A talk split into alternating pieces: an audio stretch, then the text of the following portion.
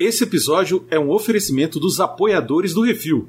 Seja um apoiador e mande na gente. apoia.se barra portal Refil. E tem o Patreon também.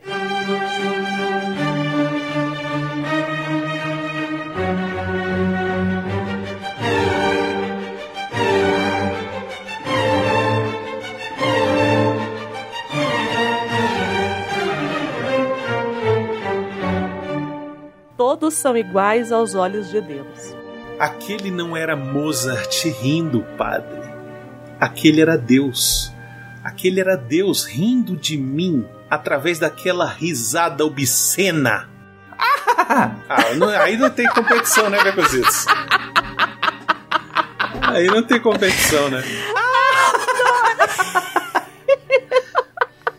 Ô, diabo, que é isso assim, rapaz?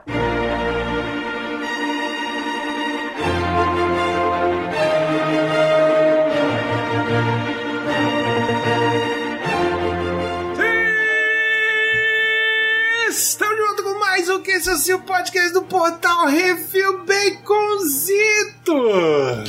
Amadeus, Amadeus.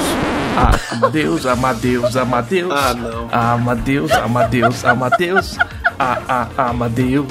Sabe a música? Puta!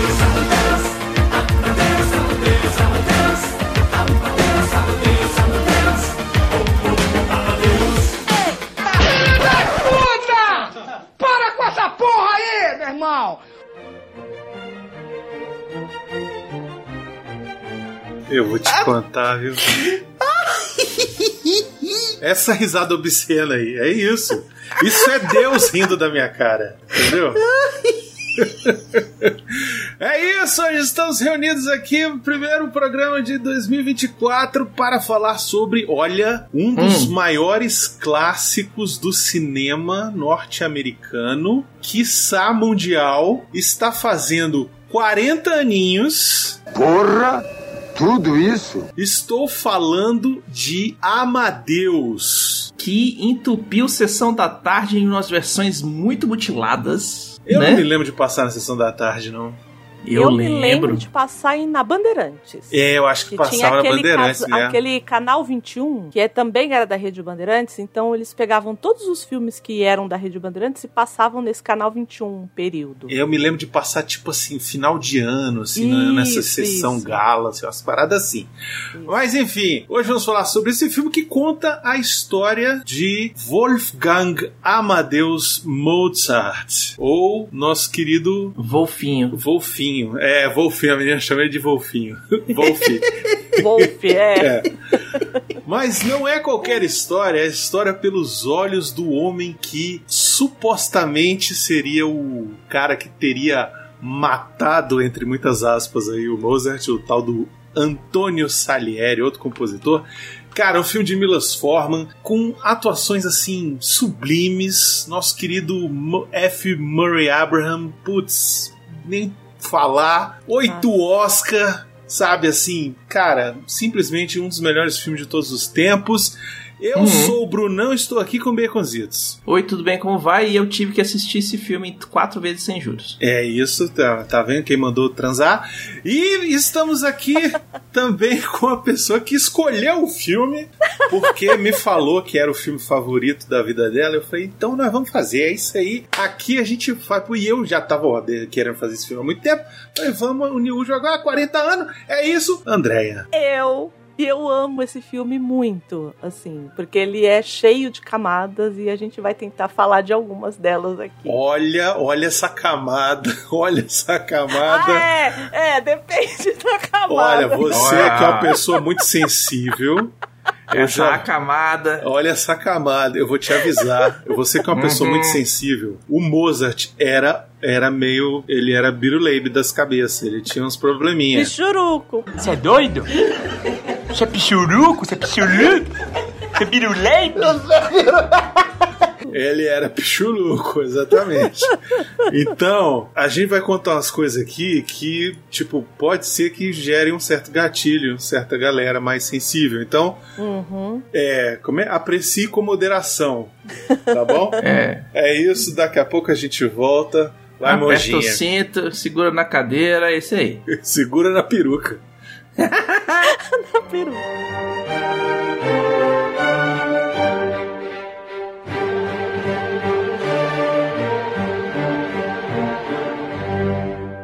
É isso assim, programa do Refil.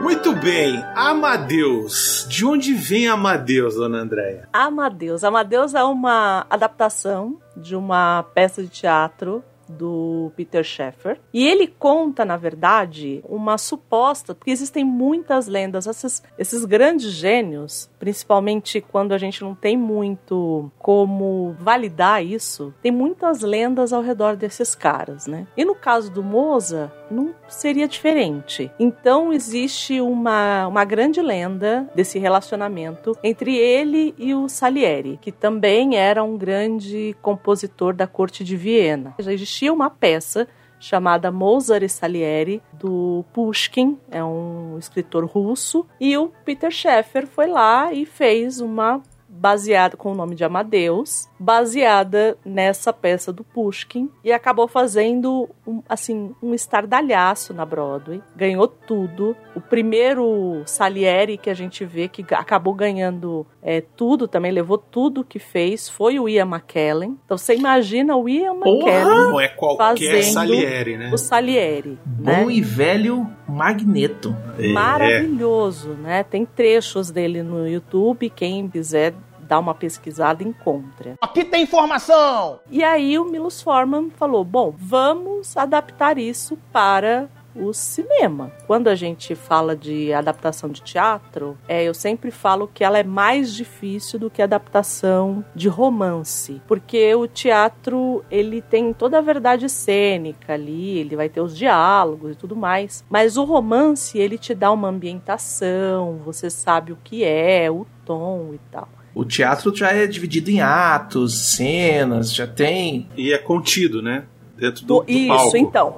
É isso. Eu acho que no caso do romance, ele te fala assim, ai, porque o fulano andou por não sei onde e tal. O teatro é tudo contido ali no, no palco. Uhum. E o que ele faz aqui, primeiro que eu não sei a- é, o que, que vocês, se fazia muito tempo que vocês não viam o, o filme, é, no meu caso, é um filme que eu vejo todo ano. Porque eu sou completamente apaixonada por esse filme. Fazia, tipo assim, uns 20 anos que eu não via. É, então. E eu acho que ele não envelheceu um ano. Assim, eu acho ele lindo.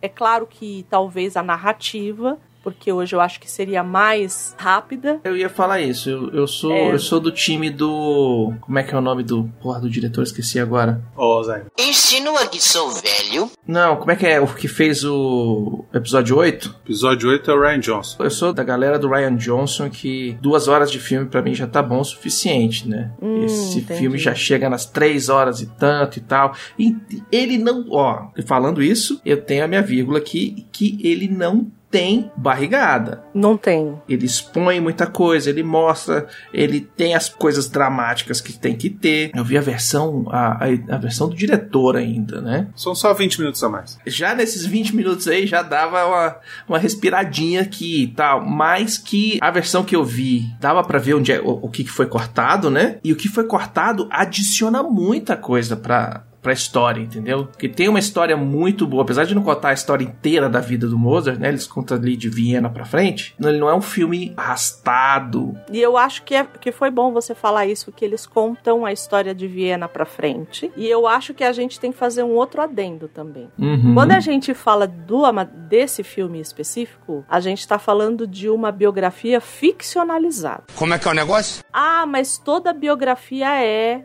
tem um pouco de ficção. Essa daqui, ela se baseia numa possível lenda que aconteceu e ele gira em torno disso. Então, um exemplo: o Mozart e a Constance tiveram seis filhos. Aqui aparece um só. Ah, agora eu entendi! É só pra gente dar a dimensão que, ah, eu vou assistir Amadeus e vou saber tudo da vida do Mozart.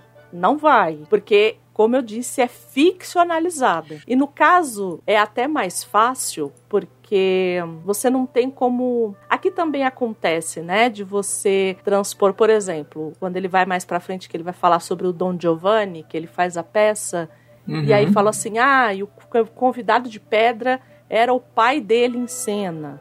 Né? Eles até fazem isso aqui. Quando é autor, escritor, que eles colocam como biografados nesses filmes, Uhum. aí é mais complicado, porque eles querem ler a biografia do cara pela obra mais importante. Sim, Então, é era tão- isso que eu ia falar. E é desonesto, porque Uhum. aqui o Milos Forman, desde o começo ele diz, e o Peter Sheffer também, desde o começo eles dizem, é ficcionalizado, não é a biografia do cara. Mas aí que tá. Você assistir Amadeus achando que você vai assistir um filme sobre a história do Mozart já tá errado. Tá errado. Tá muito errado isso. Porque o filme não é sobre isso. O filme é sobre como você pode amar e odiar uma pessoa ao mesmo tempo. Como conviver com a dualidade de amar a arte que uma pessoa faz e odiar a pessoa que fez essa arte. É Entendeu? o bom e velho haterzinho de internet antes da internet existir. É o bom e velho caso do cara que, sei lá, fez um monte de merda e aí você, ah, mas eu não gosto do mais de ouvir a obra, de ver a obra do cara porque o cara fez merda na vida, entendeu? Uhum. É, é Hum. basicamente isso. Só que o cara não consegue porque a obra é muito incrível, é, e muito, é muito além. maior, né? E o cara é um apaixonado por música e aí ele não consegue, ele simplesmente ama É aquilo tipo lá. Michael Jackson. Exatamente. A gente releva a vida pessoal desgraçada do cara por conta das músicas maravilhosas que ele fez. E E é, o cara fez thriller. Pronto. é, É isso. é isso. É, é basicamente isso, assim. Para além disso, né, é, ainda tem a questão religiosa. Tem. A gente tá vendo se desenrolar um Caim e Abel remodelado. Tem Hum. um pouquinho também. Tem um Então pouquinho também. tem essa coisa, é, por que a gente tá aqui falando, ah, então não é sobre Mozart, então por que, que o nome é Amadeus, então? Poderia inclusive ser Mozart, poderia inclusive ser Salieri, ou como a, a peça do próprio Pushkin, que era é, Salieri Mozart. É porque Amadeus não é nem o nome dele real, sabia? Ele escolheu. Então, é, na verdade, o nome do Mozart de batismo, Uhum. ao invés de Amadeus, era Teófilo. É a mesma coisa. Sabia não? que Teófilo é em grego e Amadeus em latim. E quer dizer aquele que é amado por Deus. Ama a Deus. É. Exatamente. Uhum. Então, assim, o que a gente vê se desdobrar aqui é um sujeito, no caso do Salieri, que é tão religioso a ponto de dar a sua castidade a Deus, e o cara que ele percebe que ter sido concedido dom para ele, esse dom que ele pediu a vida inteira, ser um pervertido, Isso. um, sabe, um doido, Um nojento. um nojento, Nojento! Que é, é, enfim, É. que é isso, aquela criaturinha, tanto que quando ele vê aquela criaturinha, Aquela criaturinha nojenta. Hum, Mas enfim, já já a gente entra mais no filme. Vamos falar rapidinho Isso. do Milos Forman. A Aham. gente já falou sobre ele há um tempão atrás, num Uhum. programa é, sobre o Estranho no Ninho, que a gente fez. Uhum. Se não me engano, foi o centésimo programa. É o que é isso assim, 91. Aí, 91, exatamente. Tá lá no site. Isso, Estranho enfim. A gente já falou desse filme. Ele também tem nas suas obras, além do Amadeus, tem o Hair, que é a adaptação do musical, que é legal, Uhum. acho bacana. Tem o Age of Aquarius, né? Age of Uhum. Aquarius. É legal. Tem Valmont, que é baseado no livro Ligações Perigosas, É, esse eu vi. que depois fizeram Ligações Perigosas, né? Tem um, tem um Isso, outro isso. filme. né? Isso. Quem assistiu ao filme Ligações Perigosas é o nome do John Malkovich. Do John Malkovich, isso. É, quem faz aqui é o Colin Firth, que faz o Valmont. Olha, É, esse eu, eu vi porque o livro, eu gosto muito do livro. Uhum. É, ele é todo epistolar, né? Ele é todo feito em cartas. Ele vai naquela vibe. Bom, pra quem não viu, ele vai naquela vibe do. Ai, é difícil. Aquela parte francesa das cortes que achavam que estavam acima do bem e do mal, enfim. ah, Ah, É um delícia. sim, filme- maravilhoso. É. Putaria, isso aí. É, é um escatologia. É um filme razoável. O filme, o Ligações Perigosas é melhor. It's Esse good to daqui be eu the acho. king, né? Isso é- Exatamente, É, como já diria a história do mundo. Isso. Ele também é diretor de O Povo contra Larry Flint, que eu gosto muito desse Muito filme. Também bom. Bem legal, contando a história lá do Larry Flint, esse negócio da Hus- Hustler, né? Hustler, acho que é. Isso. É. Na história da revista tem a maluca lá da mulher do ex-mulher do Kurt Cobain no filme. É, esse filme é A legal. Courtney Love. Courtney. Love, isso. E tem o Mundo de Andy, que é um filmaço. Um filmaço. Adoro esse filme. Que é a história do Andy Kaufman. O Jim Carrey faz o Andy Kaufman. Que o Jim Carrey ficou Incorpora. louco das ideias, dodói É. das ideias. Ele entrou naquela, naquela ideia do, Do método. do método. Mais saiu. Exatamente, não saiu até o final. Tem até um documentário inteiro sobre isso no Netflix. Isso. É bem legal, vale a pena procurar, viu? Esse aí, pra quem assistiu o filme, vale a pena. O roteirista é o Peter, Sch- Peter Schaffer. Peter, eu não sei se é Schaffer, se é Schaffer. Schaffer. Sheffer. Schaffer. Oh, Mr. Sheffield. Não. Tem outras peças aí que foram adaptadas para o cinema dele, que é o The Royal Hunt of the Sun, de 1964, que narra a conquista do Peru pelos espanhóis e que foi transformado em filme em 69. E tem o Ecos, que é, é de 73, narra a história de um psiquiatra que tenta tratar um jovem adolescente que padece de um patológico fascínio, Beconzitos, Hum. sexual e religioso por cavalos. Olha aí. Indecente. Só pensa naquilo. Aí me perdeu. Aí não, boca de leite, pô! Aí. Eu não, eu não sei se vocês lembram de uma foto logo depois que o Daniel é, Radcliffe, Radcliffe. menino Isso. do, Uhum. do Harry Potter, é, Harry né? Potter. Isso. É, ele fez, Ele fez a no peça. teatro, isso, e ele apareceu, acho que nu, ao lado de um cavalo. Isso. tal, Ah, foi sim, um ele fez, ele fez essa peça, Ecos. É essa peça, é. Eu acho que quem fez essa peça também, se não me engano, não sei se foi a peça ou se foi o filme, Uhum. foi Uhum. o nosso querido Leonardo Nimoy, viu? Ih, rapaz. Ah. Eu acho que tem alguma coisa aí. Eu me lembro disso. Eu, eu também não sei se foi o filme, mas eu me lembro disso sim. Apareceu não só com a orelha pontuda de fora, hein? É isso, é, isso, é, Eita! é isso aí. Não vamos falar de pornô aqui, não. Bom, no filme temos os personagens Antônio Salieri, que é vivido pelo F. Murray Abraham, que Muito ganhou bom. o Oscar de melhor ator por esse filme. Que tava competindo, inclusive, com o Tom. É, com o Tom Wolfe, né? O Tom Russo, estavam com- competindo no me, na, na, mesma, categoria. categoria. Isso, melhor É. ator, né? Pois é. Mas não tinha como ele não vencer, né, cara? Porque, Não. putz, é Não, tá incrível o perfeito. trabalho desse cara, velho. É incrível, é incrível. É um negócio assim que se fica, putz, o Uhum. cara, ele é muito incrível. Tá trabalhando até hoje, tá? Uhum. Está trabalhando Sim. até hoje. Ele é de 39, já tá bem, bem pra velhinho, Hum. já. Mas ele também tem. O Grande Hotel Budapeste que ele fez. Fez muita série. Ele fez Cavaleiro da Lua também, rapaz. Ele é o Concho. Isso, ele tá no Scarface, do, do, do Al Pacino. Ele Hum. tá no Nome da Rosa, Uhum. excelente. Ele fez também A Fogueira das Vaidades. O Último Grande Herói, verdade, ele tá no Último Grande Herói.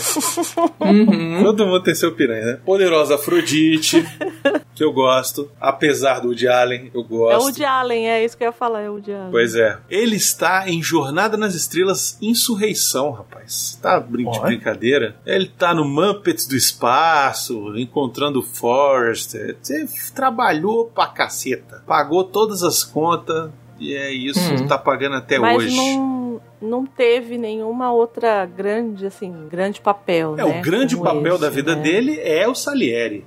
É. Sem sombra de dúvida, é o Salieri o grande papel da vida dele. Temos Wolfgang Amadeus Mozart, que é vivido pelo Tom Hulce, que também não teve nenhuma outra grande assim atuação na vida. Ele é conhecido por ser, nos Estados Unidos, a voz do Corcunda de Notre Dame da Disney. E, e é isso. E é Que, isso. de- que qualquer outra coisa que ele fez depois é bem, assim, secundário, né? É bem secundário. Eu acho que ele tá no Mary Shelley Frankenstein. Eu acho. Ele tá. Eu acho que ele tá. Ou então, é, eu sei que ele tá no Clube dos Cafajestes. Ele tá no Frankenstein de Mary Shelley, tá sim, ele é o Harry. Isso. Hum, Ele, ele tá no Mais Estranho que a Ficção também, que é um filme muito bom. Mas, assim, é sempre faz um papelzinho, sabe? Nunca, tipo, É. pá, tal. Pra... Tanto é que eu vi a foto dele aqui agora hoje em dia, né, mais atual. uhum. E, bicho, Se encontrasse na rua, dava, dava uma esmolinha. É, tá parecendo um mindinguinho, coitado. Tá, ele tá, tá estrigadinho. Eu comentei uma coisa com o Bruno, eu, eu acho a, a, a risada dele fenomenal. É né? muito bom. no, no filme. Mas, é, toda vez que eu olho pra ele, eu falo, putz, se fosse o Robert Downey Jr., porque cabia como uma luva esse papel pro Robert Downey Jr. Antes do Tony Stark, né? Antes do Chaplin. Tony- Sim, Antes né? do Chaplin. É, É. antes do Chaplin, é. É. é. Eu acho que, que caberia, assim, Hum. é, como uma luva, assim, pra ele. Porque. É, É, apesar de que a- ele tá muito bem, né? Assim, eu gosto bastante Não, dele. ele tá. ele mas é não- porque. não Eu não sei por compromete. que eu enfiei isso na minha cabeça. Porque eu olho e eu falo, gente, é o, era pro Robert Downey Jr. tá fazendo esse filme. Apesar de um Uhum. monte de gente ter sido cotada pra fazer, né? O, o papel dele. Ah, é? Quem é que foi cotado? Olha, quem foi cotado? O Kenneth Branagh. Olha É, aí. Só que o que, que aconteceu? O Milos Forman falou assim: olha, a gente não vai colocar você porque a gente não quer distrair a plateia estadunidense com o sotaque inglês. Hum. Então você não vai fazer. Aí o outro foi o Mel Gibson. Caralho, Nossa, imagina. aí, velho, mas foi longe. Casava certinho doido com doido. doido com doido. Com doido. Mas ele ia querer aparecer pelado. Nessa época, ele, todo filme ele tinha que aparecer mostrando a Ele tinha que bunda. aparecer. É, pois é. Né? É porque, Mas bom, eu não foi- posso foi o Mozart pelado. A única coisa que faltou nesse filme foi o Mozart correndo pelado atrás das Eu acho que faltou O nudez que é- esse filme. Faltou. Eu O acho que é falta. curioso, porque eles colocam o Mozart, né? Eles fazem um retrato, né? O Milos Forman faz um retrato do Mozart como esse pervertido e tudo mais, e não tem isso, né? É um filme, tipo, qualquer pessoa, assim, é, é- é livre, né? Assim, acho que talvez pelos temas só. Ele é adulto pelos temas, mas... É, É, o mais próximo de perversão que tem é ele tentando pegar a mulher debaixo do piano, né? É, mas assim, mas to- é. aquele monte de roupa do século XVIII, aquele monte, aquela, aqueles cabelos gigantescos. Eu ia falar nisso. Pô, ô trabalheira pra transar, velho. Que chega, tem a cena lá que a mulher vai tirar a roupa pra dar pro outro cara lá, pro Salieri. Ela começa a tirar e vai coisa, e vai coisa, e vai coisa. Então, falei, mas é porque não tem um apuro histórico razoável das roupas femininas. Porque. É. Eita, lá vem. Vai vendo. Porque o que acontece? É, algumas roupas, por exemplo, as roupas de baixo das mulheres, Hum. elas pensa, elas não iam ficar. Não, existia um- uma abertura. Não Ah, era. tinha um, não tinha um zíper, banheiro, mas gente. tinha um bonequinho Não, ali pra não poder fazer os zíper. negócios. Põe no não, banheiro. não é zíper, ela tinha uma abertura, de fato, era aberta, assim. Porque pra ir ao banheiro. e tudo Botãozinho. mais, né? É, é, não, era aberto. Eita. Depois procurem. As- não eram anáguas, né? Assim, a gente vai ter Mas, anágua gente, mais pra a, frente. a, a- o histórico de internet da, da André deve ser muito interessante. Deve ser muito doido, né, velho? Deve ser muito doido, cara. Ai, que delícia! Mas enfim, e aí. Mas é, é, agora eu quero, eu quero saber como é que é. Mas o povo botava 50 mil camadas e não botava um botãozinho na, prepe, na Não. perereca? É Não, porque pra não, dava. É, tinha que facilitar nós no banheiro. Era Por só exemplo, e levantava assim- as coisas, abria e sentava e... É, exato. Por exemplo, aquelas anquinhas que elas usavam, a gente tem a impressão de que aquilo. Ai, como que elas sentavam com aquilo? Aquilo era flexível. Era tipo um arame, né? Era tipo um arame. Não, não, é- não, era, não era arame. Alguns eram feitos com barbatanas de baleia. Aqui tem informação! Era flexível, eram materiais Sim, é, flexíveis. é, como é que é o nome? cartilagem. Isso, cartilagem. Então, essas coisas. assim, era flexível. É como as, é, os corsês, né? Que todo Uhum. mundo mete o pau, né? Ai, porque as mulheres ficavam apertadas. Não ficavam, não, assim. É, tem-se ainda muito. Ficava essa- quem essa- queria. Ficava É, então, quem mas é, queria. tem-se muito esse imaginário, mas não eram tão desconfortáveis como diziam. O que que acontece? Eu gosto muito de coisas do século XVIII e XIX. Ah, Então, ó, ó, o histórico da internet da Andréia. A gente sabe, Becosias, que a André, ela viveu nessa época. É. Ela viveu em outra vida. Se, se existe a, outra a vida. Andréia, Ela ela- viveu nessa época. E é, ela só não inventou a máquina do tempo senão ela não voltava. É. Não, eu voltava assim, sabe por quê? Porque eu gosto de aspirina. Ah, Esse negócio pronto. de, ah, eu tô, eu tô na época errada. Não, filho, eu preciso de um anador de vez em quando. Pronto. Naquela época não tinha. Não, mas você faz que nem o Dr. Brown, você pega a maleta e top de coisa e leva. Então, assim, eu acho que é até legal a gente falar disso, porque existem historiadoras e historiadores, né? Mas é que eu só vi historiadoras Hum. da indumentária. É, então, do mesmo Hum. jeito que tem historiadores que vão falar sobre, sei lá, sobre a ditadura, tem gente que vai falar sobre a moda. E aí você vai falar, ah, mas nossa, um papo tão. Não, a moda é a forma como aquelas pessoas é, viviam naquele período. Uhum. E existem muitas delas que reconstroem para ver como que era da forma Ah, que era sim. reconstruído naquela época. Então, por exemplo, costurar à mão e tudo isso com base em documentos Uhum. como manuais de costura, o que se era comprado, por exemplo, em jornais de época e tudo mais. Se vale a indicação, tem uma que chama A Modista do Desterro, que ela é ótima, é uma, Hum. uma historiadora, acho que vale sempre, quando forem procurar isso, sempre procurar a pessoa que sabe do que tá falando, né? Ah, sim. Então, Importante. acho que facilita, né? Que é O canal dela chama, né, Modista do Desterro, e ela faz essas coisas, ela é recriadora histórica. O link vai estar no Então- post, viu, gente? Só pra quem, Isso. quem tiver curiosidade. Acho que, acho que vale a pena. Que, por exemplo, ela vai falar dos, dos cabelos. Aqueles, Uhum. Por que que todo mundo usava peruca, né? Num primeiro momento, as pessoas usam peruca porque a peruca ela era associada ao homem num primeiro momento. Então, Uhum, é por os bichos careca calvície. e botava É isso. peruca e fica- É isso. quanto mais rico, mais pomposa a peruca. Mais E peruquento. aí, no Maria Antonieta, a gente vê aquelas perucas brancas. E aquilo tá historicamente. Eu não gosto muito de falar historicamente errado, porque eu acho que é, na ficção pode tudo, mas se a gente fosse olhar de forma histórica para aquilo, tá incorreto, porque não era é, branco, era assim, acinzentado, por conta de um, de um pó que eles usavam para dar estrutura para aquela peruca. É o E no- laque antes de ter o laque. Exato. E no caso das mulheres, não eram perucas, eram cabelo. E aí elas tinham armações por dentro do cabelo para Uhum. fazer com que os cabelos ficassem gigantescos, né? O puff que eles As chamam. inglesas usam isso até hoje. a- Põe um, um negócio embaixo no cabelo, joga o, a, a- a- o rabo de cavalo no meio, aí abre por cima Ah, e para faz. fazer coque, é, isso tem até hoje. Não, não é né? pra fazer coque, não. É pra Não? armar o cabelo e o cabelo fica um negócio gigante, como se fosse uma cabeça com dois níveis, assim. É Entendi. muito louco. Mas é, mas é legal você falar isso, porque tem, tem um canal também que eu sigo no YouTube, não vou lembrar o nome agora, Fala, não me diga!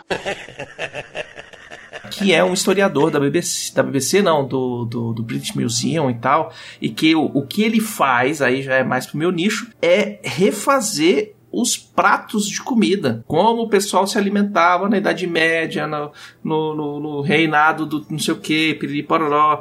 Então ele faz as sopas, os mingaus, os pratos, sei, faz de tudo, do pobre ao, ao, ao, ao rico, ele, ele faz todas as paradas. É, é muito legal isso também. E às vezes ele, ele, ele vai fazer algumas coisas históricas assim, de, é, de roupa, de construção, de algumas coisas assim.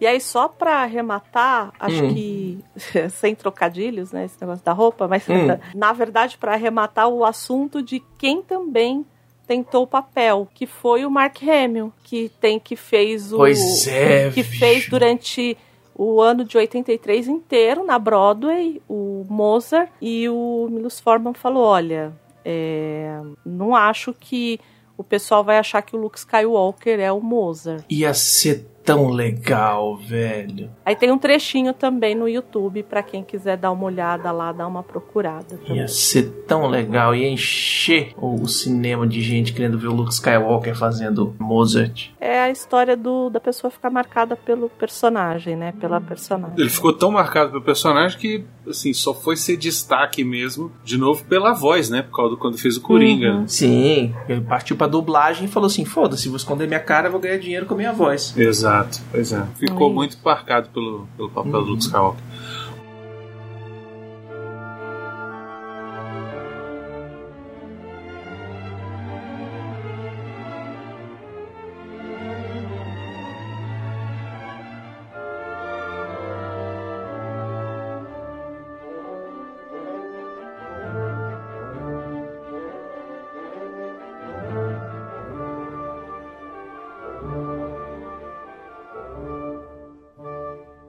Apoia a gente aí, apoia.se barra portal refil. Você que quer ouvir a sua cartinha lida, envie para o CO2 e nós do Refil vamos lê-la ao vivo. Ah, você, você pode enviar para Portal Refil, Portal Refil, arroba gmail.com.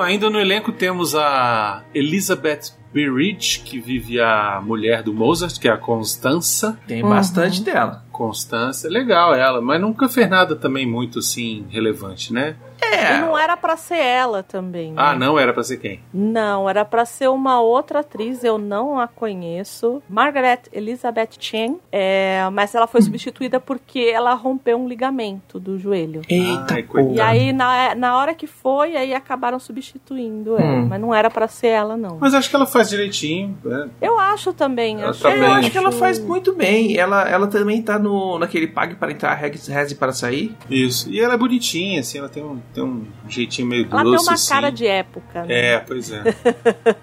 Mesmo sem a, sem a peruca, que tem ao, Uhum. quando eles estão ali no, numa parte mais íntima, né? Só eles na casa e tal, que ela tira a peruca e tal. é, ela tem uma carinha de época, né? É uma coisa que eu achei muito bem feita nesse filme. Eu posso estar cortando aqui a pauta lá em cima, mas todo o design de produção, as roupas, a ambientação, o estúdio, a iluminação com muita vela e tal, porque Uhum. às vezes, né, é, para contar o negócio, lógico, eles vão usar iluminação artificial porque afinal de contas a gente tem que controlar o máximo que a gente consegue controlar. Mas tem muito filme antigo em que a cena tá de noite, tem uma velinha e tá iluminado pra caralho e o cara sopra a vela, su- você vê apagando o holofote que tava em cima da galera. É, isso aí acontece. E nesse filme eles fizeram questão de colocar muito castiçal, muita vela, muita coisa, muita coisa acontecendo, pra deixar bem claro que, bicho, se não tivesse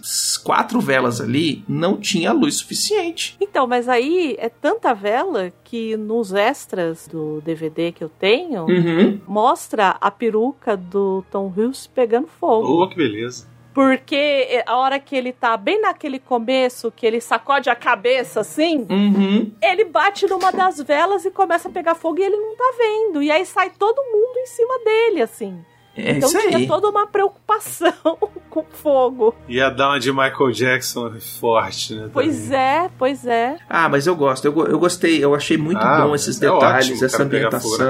Tá ótimo. deixar, deixar as coisas bem, bem feitas. É, a mesa de bilhar não é uma mesa de bilhar que o cara foi ali na esquina pegar, é uma coisa antiga. As, as bolas também. tá? Detalhes que não tem nada a ver, que não são tão importantes para a história, mas que estão fidedignos, sabe? Eu achei isso muito. esse carinho muito legal. Ainda no elenco, rapidinho aqui, só pra gente Uhum. terminar, temos o Simon Callow, que faz o Emmanuel Schikaneder, que é o ator, ele é o ator, diretor da- das peças mais populares ali, né, do teatro Uhum. popular. Uhum. É, isso achei também interessante ter essa distinção, né? Pra gente não achar que, tipo, ah, o teatro nessa época, a ópera nessa época, ela era só pra elite, só pro imperador e sua corte. Não. Sim. Tinha, fe... Tinha também o povão que ia pro teatro, e aí o do povão era mais, mais vaudeville, né? Que eles até chamam lá uma hora lá. uhum. Achei muito interessante isso. É como o Shakespeare, né? Hamlet, por exemplo, ela tem três horas. Historiadores dizem que, a depender da plateia, coisas eram tiradas Aí. ou coisas eram colocadas. Então, assim, ele pensava num todo, mas dependendo da plateia, não é que iam ter três horas de peça.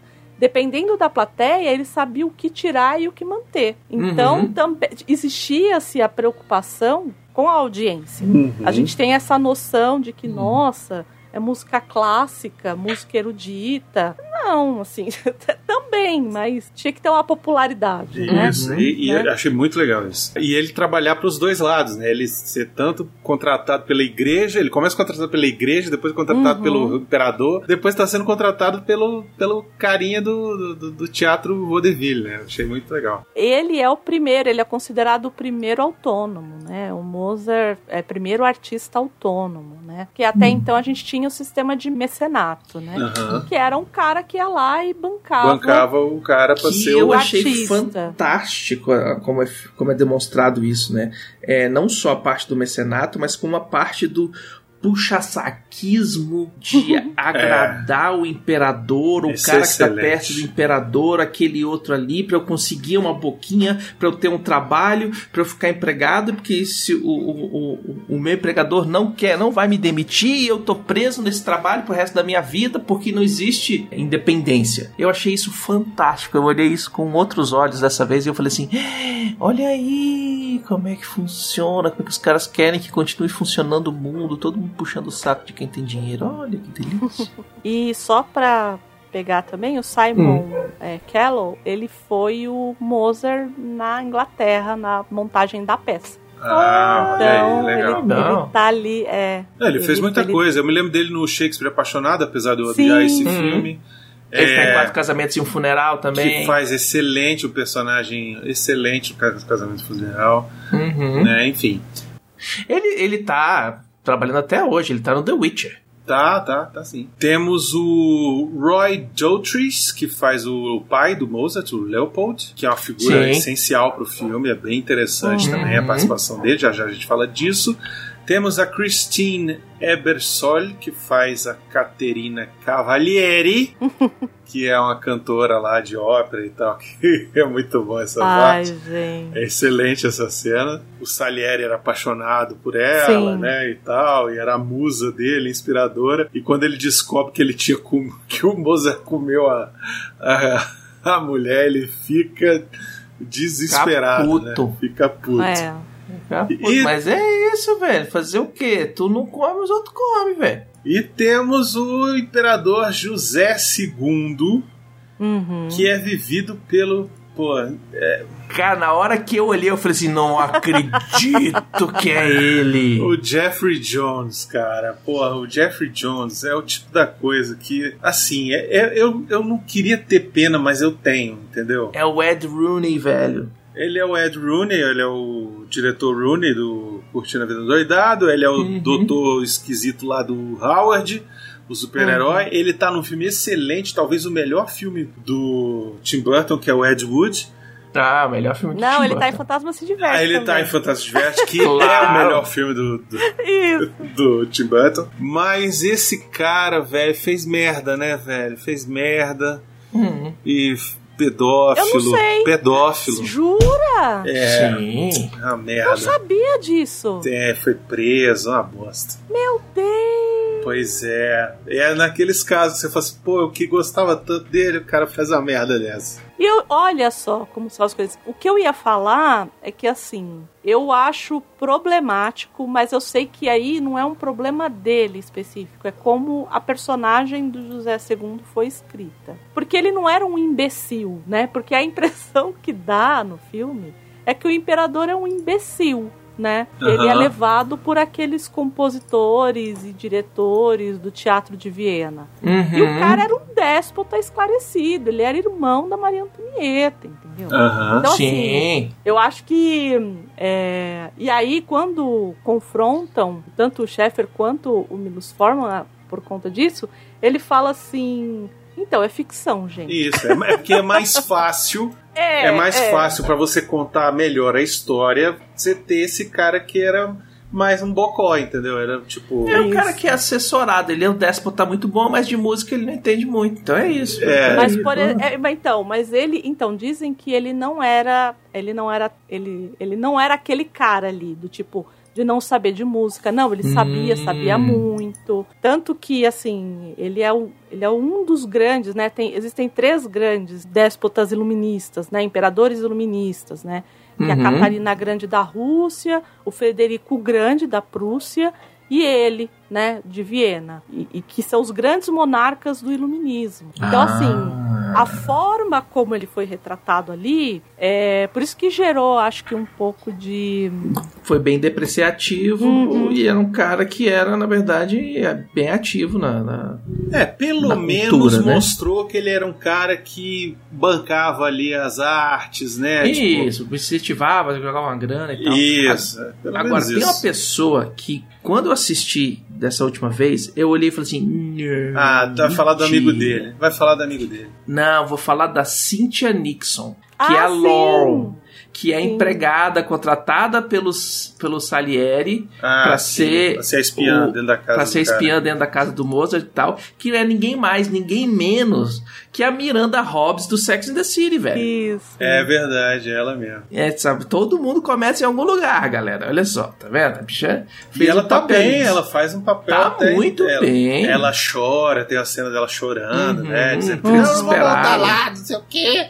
O bicho é, É louco, um bêbado. É, pois é. Mas é interessante o, o papel ali da, da parte do de mostrar lá o José II, porque várias coisas que acontecem com ele é o que move a história pra frente, né? Uhum, Então, uhum. assim, eu acho que eles precisaram dessa coisa até pra mostrar como é que funcionava ali o esquema. De vassalagem, De- de, todo isso, mundo ficar sabe? puxando o saco do cara. É, eu acho que, por E exemplo, aquela Você cena. vai contradizer o, o rei? O Não, e- imperador? aquela cena dele bocejando na, durante a, Uhum. a ópera, sabe? Uhum. E aí depois o Mozart reclamando, porra, só me deixou apresentar cinco vezes, cinco apresentações, não sei o quê. Hum. E aí ele, ah, mas você também, você botou o cara pra uma ópera de três horas e meia, seis horas de ópera, você tá maluco, não sei o quê. Sabe, eu achei interessante, acho interessante por conta disso, assim. Mas mesmo no começo, pra você ver como o Salieri era uma pessoa sagaz e não era, né, aí como ele é retratado, não era uma pessoa muito boa. Uhum. Quando tá todo mundo falando, ah, vamos contratar o Mozart, ele é um excelente, não sei o quê. E aí o Salieri vira pro imperador e fala assim: é, se o senhor quiser realmente é, cutucar o, o arcebispo de Salisburgo, acho que o senhor pode fazer isso mesmo. Então ele percebeu que, na verdade, não é que ele queria contratar o Mozart, coisa nenhuma. Ele, Ele queria, queria- ele queria cu- cutucar o, o, o arcebispo. Queria lá, roubar o entendeu? cara do, do bispo. É, é isso, sabe? Tipo, Isso é o que mando nessa porra.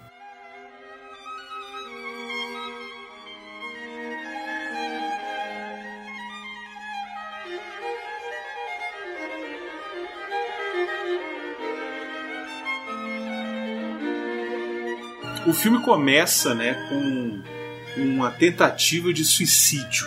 Uhum, o Salieri tenta se tirar a própria vida Uhum. e é levado para uma instituição psiquiátrica lá e tal, e aí vai um padre encontrar não, ele. não, instituição psiquiátrica, psiquiátrica não. É muito bonzinho, né? manicômio. É, Naquela manicômio época não. não. tinha instituição, é casa de doido. É, Joga todo mundo lá isso. dentro e, e- e- e amarra nas paredes pra não machucar os outros. E tem um, um pelado lá que fica querendo Tem dois abraçar o cara lá. velho. Falei, sai daqui, mano.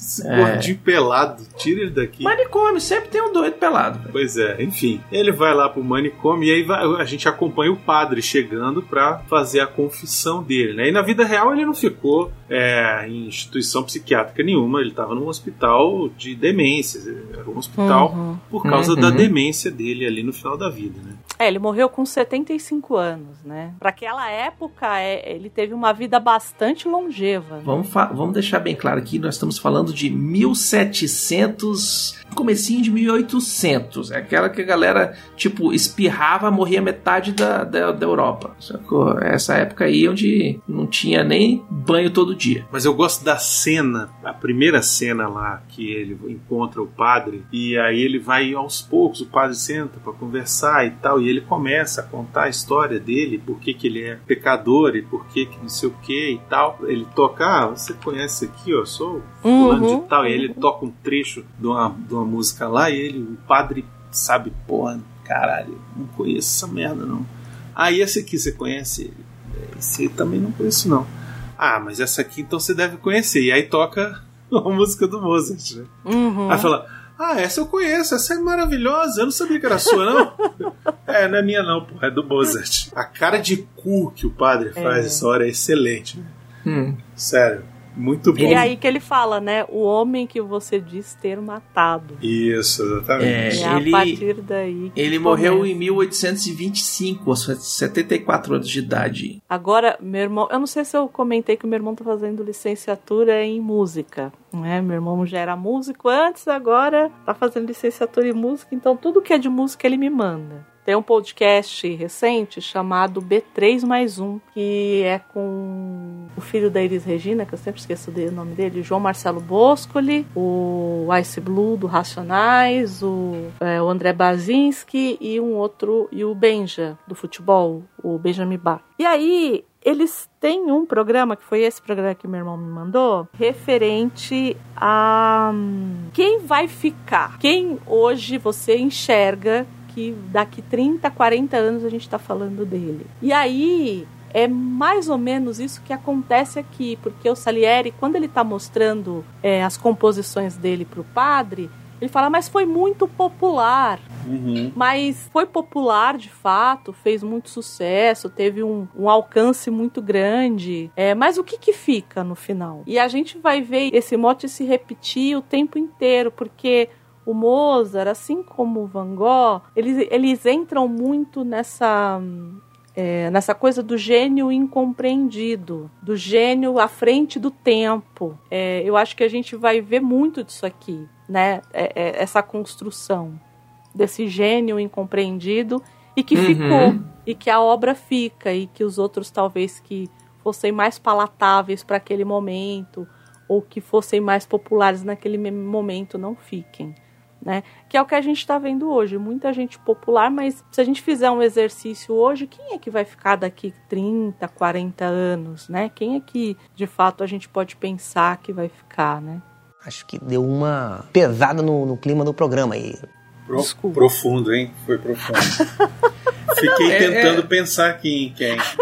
Desculpa. E isso vale para qualquer tipo de arte, né? Não é só Sim, música, sim. não é só o cinema. A gente teve ano passado várias discussões de diretores, né? Falando, ah, Uhum. porque é, o cinema não é só filme de super-herói, tem que ter espaço também para o cinema mais arte, para o cinema mais. Uhum. E eu concordo plenamente com isso, tal. Mas a gente tem sabe que os mecenas de hoje em dia, que são os investidores, eles querem retorno financeiro, né? Hum, Então, o que está vendendo vai ser o que vai ser financiado, vai ter inje- injeção de dinheiro, mas não é necessariamente o que vai ser tido como arte, né? Olha como é cruel. A gente não fala mais eu aprecio uma música. A gente fala eu consumo. Uhum. E o consumir, né, a palavra, a etimologia do consumir, ela vem do destruir. Eu consumo porque eu degluto, né? Eu consumo. É, de engolir. Então. Você nem é- aprecia, você é- engole. É, é, muito complexo. Desculpa, eu tô indo para uma para um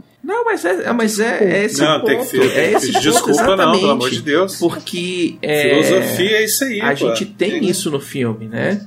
Eles criticam a música de Mozart, tem notas demais. Isso, muito bom, muito bom. Sabe? É, é muito. Por quê? Porque é uma coisa muito rebuscada. O melhor é que ele fala, não, tem notas demais. Ele, e qual é a. Que, Quais que, que é que tem demais? Qual é que é pra tirar? Ah, ali no meio, ali, tira ali, assim, ó. Vai, ficar muito bom. Vai ficar melhor, entendeu? Assim, tem de. Você, vai, faz aí, faz aí, que vai ficar bom. Foi, anota aí, É. que eu sei o que eu tô falando. Me diz pô. aí quais são as notas que você quer que eu tire, que eu tiro, Eu pô. sou o décimo esclarecido, pô. Tu não sabe disso, caralho. Eu tô falando, você confia em mim do que eu falei, cara. Pô, fosse, fosse Ah. o Didi, ele ia falar, ô, engenheiro, pô, Nobre Nobre engenheiro. engenheiro. Uhum. Tá de brincation? Pois é. E esse começo todo é muito interessante. O Salieri contando da cor, contando do pai, contando do, do negócio de fazer uma promessa e tal, Uhum, não sei o que. É uhum. muito bom essa parte toda. Achei incrível, assim. É, porque na verdade ele faz aquela promessa maluca Isso. de ficar celibatário, porque ele fala assim, ele rezava, porque o pai era um comerciante italiano. Isso. Então, assim, se o pai era um comerciante italiano, logo ele ia ser um comerciante italiano, ele não ia ser músico. É isso, Isso. é isso. Que basicamente naquela época o seu sobrenome era a sua profissão. Então o cara lá que é o Schumacher é o que faz sapato e o filho é Schumacher também. Ele vai fazer sapato também, é sapateiro, isso aí. E aí ele pega e fica lá rezando pra Deus dar uma solução pra vida dele. E aí o pai dele engasga com um osso de galinha. E aí na cabeça torta dele, é, Foi ele fala Deus. assim: não, Deus proveu. Isso. Rapaz. Foi um milagre. Ele fala isso. Ele fala um milagre. Você não acreditaria que foi um milagre? Pra todo doido, qualquer coisa é mensagem divina, né? Ah, então, pois é. É, Eu acho melhor a gente não entrar nessa. Não entrar nesse assunto. Né? Ah, mas, mas é, né, velho? Vamos, vamos evitar essa fadiga aí, vamos. Não, não, Deus me livre. Enfia um abacaxi no meu cu, mas não me mete nisso. Deus me livre. Isso. Tô fora. Tá amarrado em nome de Jesus. Lá pelas tantas tem a hora do encontro com o Mozart, que eu acho muito Uhum. foda essa hora. Que ele. Não, porque aí o imperador falou que ia contratar o Mozart, que não sei o quê. E aí vai lá na hora dele. Fui, fui, fui ouvir quem é essa porra desse Mozart que tanto falava, que aos quatro anos compôs uma não sei o quê, aos dois anos já tocava violino, já, né? É, a gente não pode esquecer que o pai do Mozart era um grande professor e também fazia ópera, né? Fazia é, concertos e tudo mais. E é, dizem que a irmã do Mozart era tão boa quanto ele. Eles se apresentavam quando criança. Inclusive, eles se apresentaram para a corte de Viena Uhum. quando ambos eram crianças. Só que Maria, que era a irmã, é, não pôde dar vazão. É, porque mulher, mulher, só né? serve pra casar. Nessa época só Então, serve pra casar e fazer é, filho, é isso. Dizem que ela continuou fazendo música e tal, mas ficou completamente esquecida, porque foi virou dona de casa, né? virou uma, uma esposa, digamos assim. Aí entra essa coisa complexa, né? Que a gente viu aí um monte de, é, de influencer, de influencer não, aquela menina Larissa Manoela, né? Isso, os pais dela, É, igualzinho, botou, botou as crianças essa pra trabalhar. coisa é que tem essa coisa do e aqui no filme não- a gente não sabe se era assim mesmo mas aqui no filme tem muito essa coisa do tipo eu, eu destruí a minha carreira para que você ascendesse porque eu vi a sua genialidade né então ainda tem essa coisa assim muito forte do É a pai, manipulação né? do pai, né? Tipo, você só é onde você é porque sou eu. E ele sofria bastante com essa parada. Achei bem interessante isso aí mostrando no filme, do jeito que é mostrado E também. é aquele esquema, todo ator mirim, depois quando fica velho, vira Macaulay Culkin, né? Então é Não, nem aí, todo, Mozart... Requisitos, nem todo. Não, Não vamos generalizar. Não vamos vamos, generalizar. não vamos, não vamos, não vamos. O bicho, o bicho era ator mirim, quando usou todas as drogas possíveis quando era pequeno, pra, faz, pra fazer show, pra performar, e o caramba quatro, apanhou e tal. E aí quando ficou grande, ficou louco, safado, pervertido. Não, aí, aí a outra, outra, o- a perversão. Vamos falar da perversão do Mozart, André, porque eu é o acho que vocês estão querendo que é o que as pessoas É querem, isso né? aí. é isso que dá ibope É isso. É, vamos falar de É. putaria. Não vamos falar de pornô aqui, não. Vamos lá, ele era o Baconzitos de 1700 e... não não era não Não era, não, porque, porque eu não sei ler música, velho. Tu ouviu isso? Não é possível. Eu olho aquelas Foi partituras. isso que você achou que a gente tava falando que não? Agora eu estou com medo. Olha, você não sabe da missa metade. Ah, não, tô de sacanagem. Eu não tô, não. Eu, tô, eu sei da história. Eu sei das histórias, velho. Tô ligado. É conservador, mas não bate em mendigo.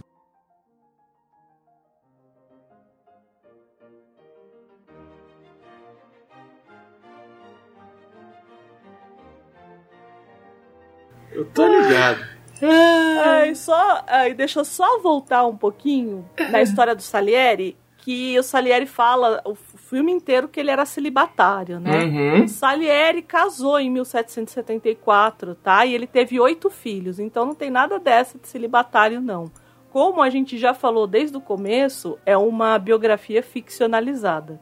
Então é o que funciona melhor pra história. Isso, na verdade era pra criar essa antítese com Isso, o Mozart. Com o Mozart, Sim. exatamente. Mas ele é. É o pessoa- virgão e o safadinho, né? é isso aí. Exato, exato. Mas ele mesmo é, ele teve oito filhos, então não.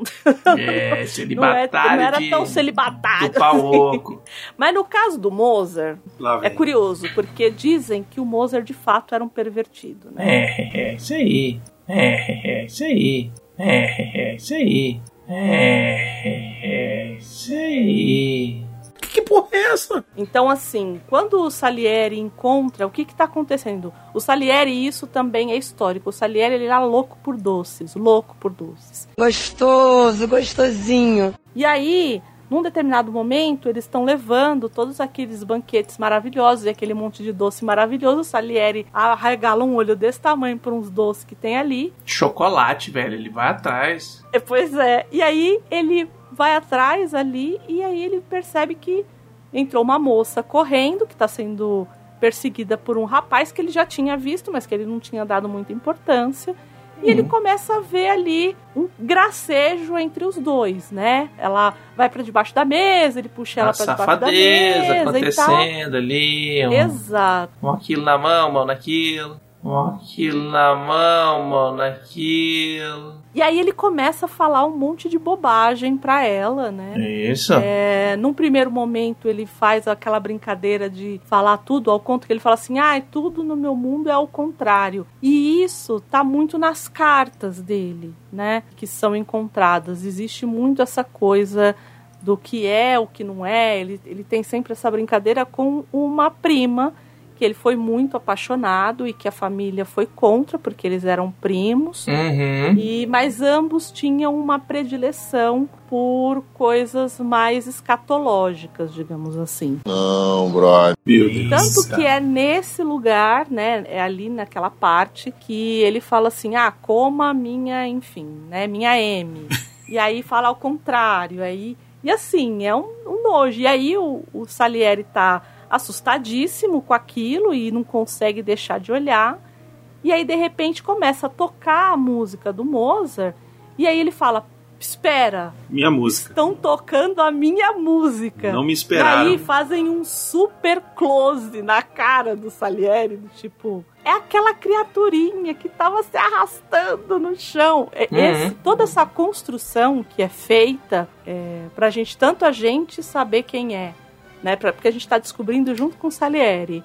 Mas também de- da descoberta dele é maravilhosa. E aí, isso daqui não é colocado à toa. Isso de fato, como eu disse, acontecia. O Mozart ele tinha é, principalmente tendia para escatologia, né?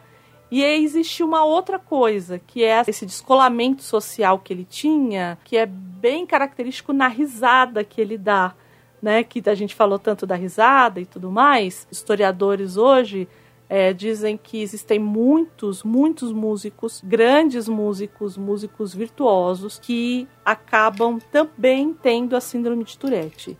E dizem que nas partituras e coisas que ele deixou historicamente e o que se diz historicamente, é bem possível que o Mozart tinha síndrome de Tourette. Para quem Uhum. não sabe, é um distúrbio, um distúrbio, né, neuropsiquiátrico, que faz com que a, a pessoa tenha Tiques. né? Isso. É, e aí vocais, pode ser vocal, pode ser é, facial, enfim, que normalmente começam na infância e que se estendem para a vida inteira, vai só piorando. E aí tem algumas pessoas também que atribuem a síndrome de Tourette ao falar muitas coisas desconexas, é muito palavrão, a pessoa do nada Uhum. sai falando palavrão, quando estão mais atacados, assim, né?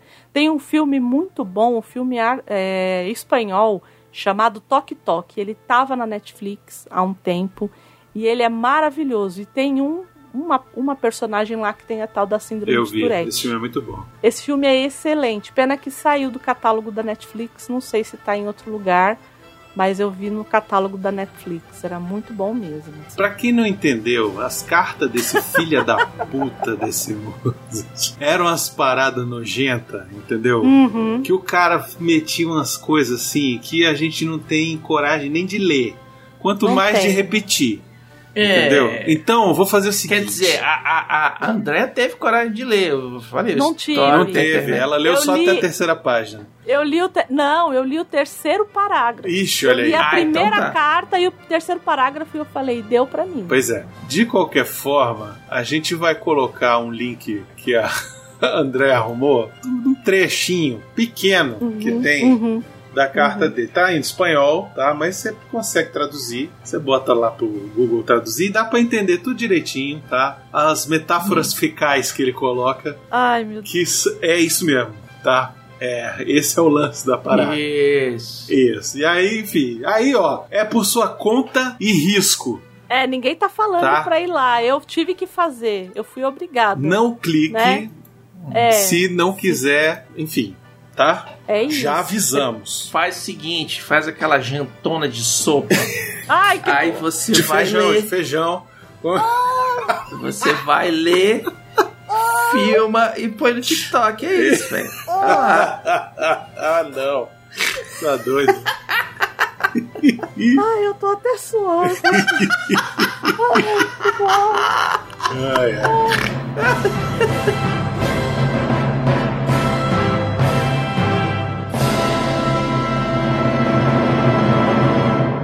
Vem mandar na gente você também. apoia.se barra portal review. Eu sento nessas condições, rapaz. Com bons modos, me tira a camisa do corpo. Agora com estupidez e ignorância me deixa nu.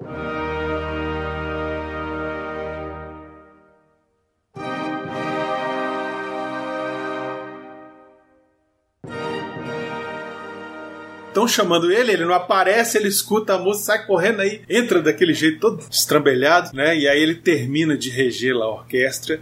E aí é nessa hora que o, que o Salieri fala: não é possível que aquela risada, aquele homem, aquele estrume humano era o cara abençoado por Deus que ia fazer a É. música perfeita e não sei o quê. Muito bom, cara, muito bom. Todo E a texto é construção incrível. é muito boa, né? Porque depois que é executada a música, o arcebispo chama ele e fala assim: "Eu fiz um, eu fui humilhado, você não estava aqui e tudo mais". Antes disso, o Salieri tá lá olhando a partitura. Eu acho que aqui, eu acho que a gente tem que falar, a gente tá falando do Salieri e do Mozart, mas eu acho que a música, ela é o terceiro Sim. personagem, assim, Uhum. porque não tem. Ah, mas é um musical? Não, porque não. Ele, ele é um personagem de fato. É um porque é ele, sobre é música. a voz de Deus. Uhum. A música aqui, se a gente pudesse colocar, porque ele começa, né, ele falando lá,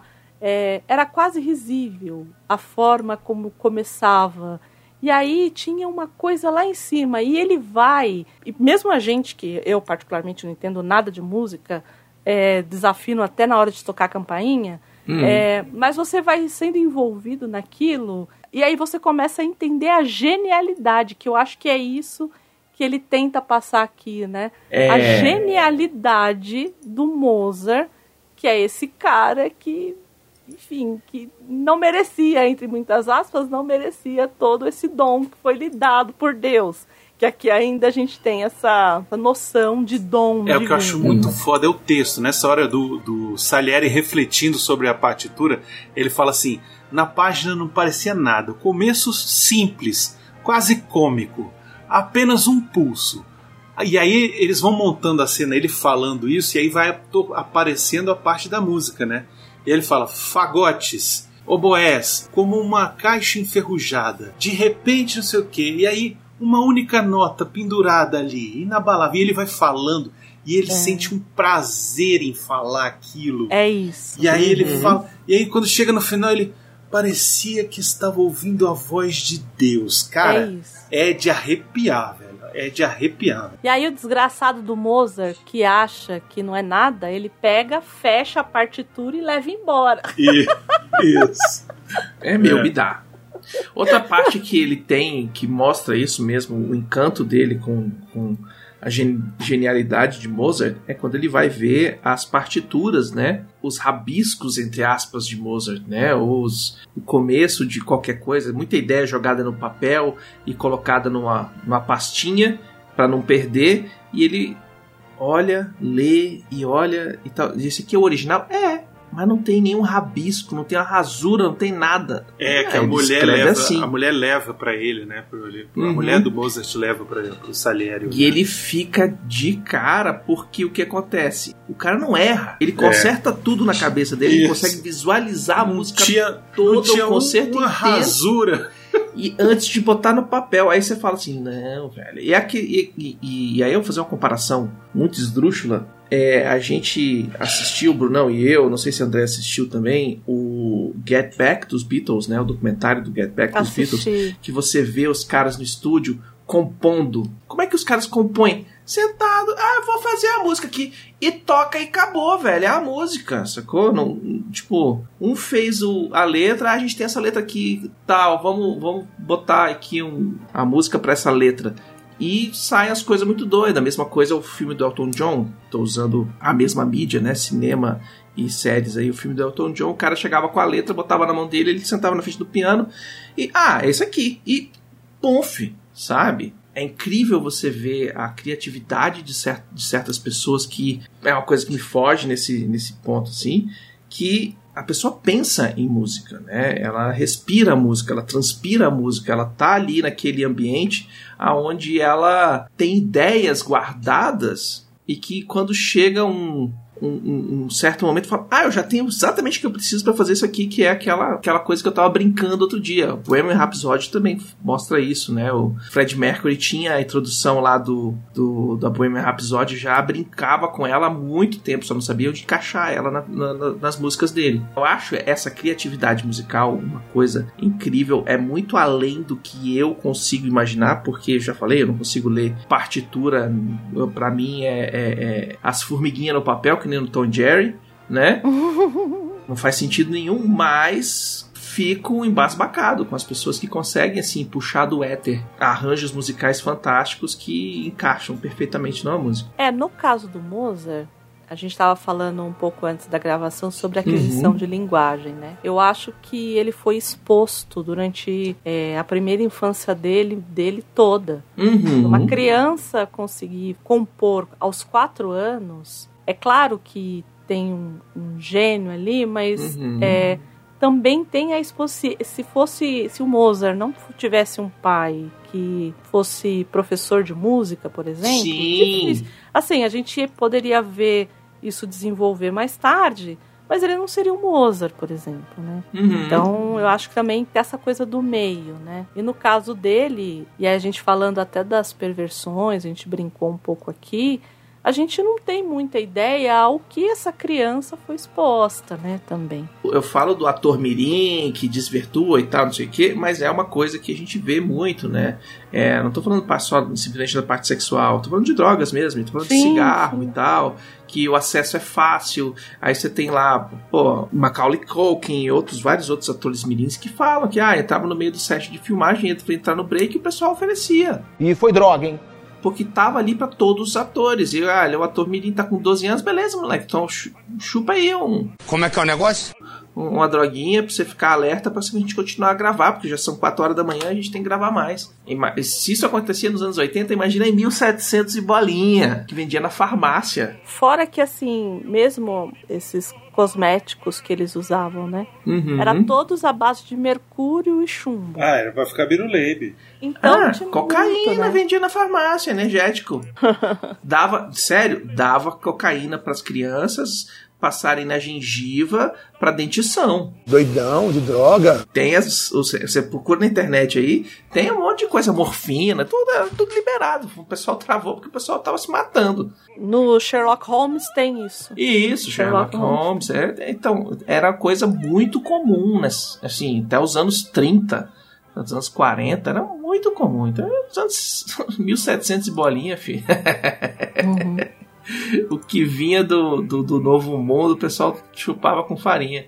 E aí o Mozart finalmente ele é apresentado lá pro José II. Acho muito bom que ele ou ele vai ser, vai ter a apresentação lá e o cara, pô, você não quer compor um negócio aí pro cara, não? Pô, será uma honra, tal. Aí ele, o Salieri compõe lá uma marchinha e aí ele ó, tá aqui a marchinha, eu compus, o que, ficou, né, assim, a marchinha e tal. Aí, ah, se- será que eu posso tocar pra ele quando ele entrar? Claro, nossa, imperador, isso iria me deixar muito honrado e tal. Aí ele toca, daqui a pouco aparece o cara, o Mozart.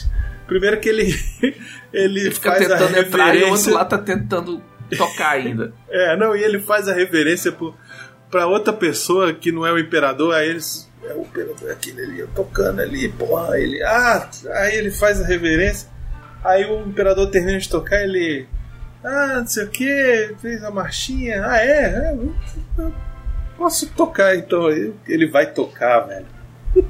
Ele toca de cabeça já, né? Toca, toca de ouvido. Eu já ouvi uma Já vez, ouvi acabou, uma vez, velho. já tá bom. E aí ele toca e ele melhora a parada. Será que não era melhor fazer assim? Não.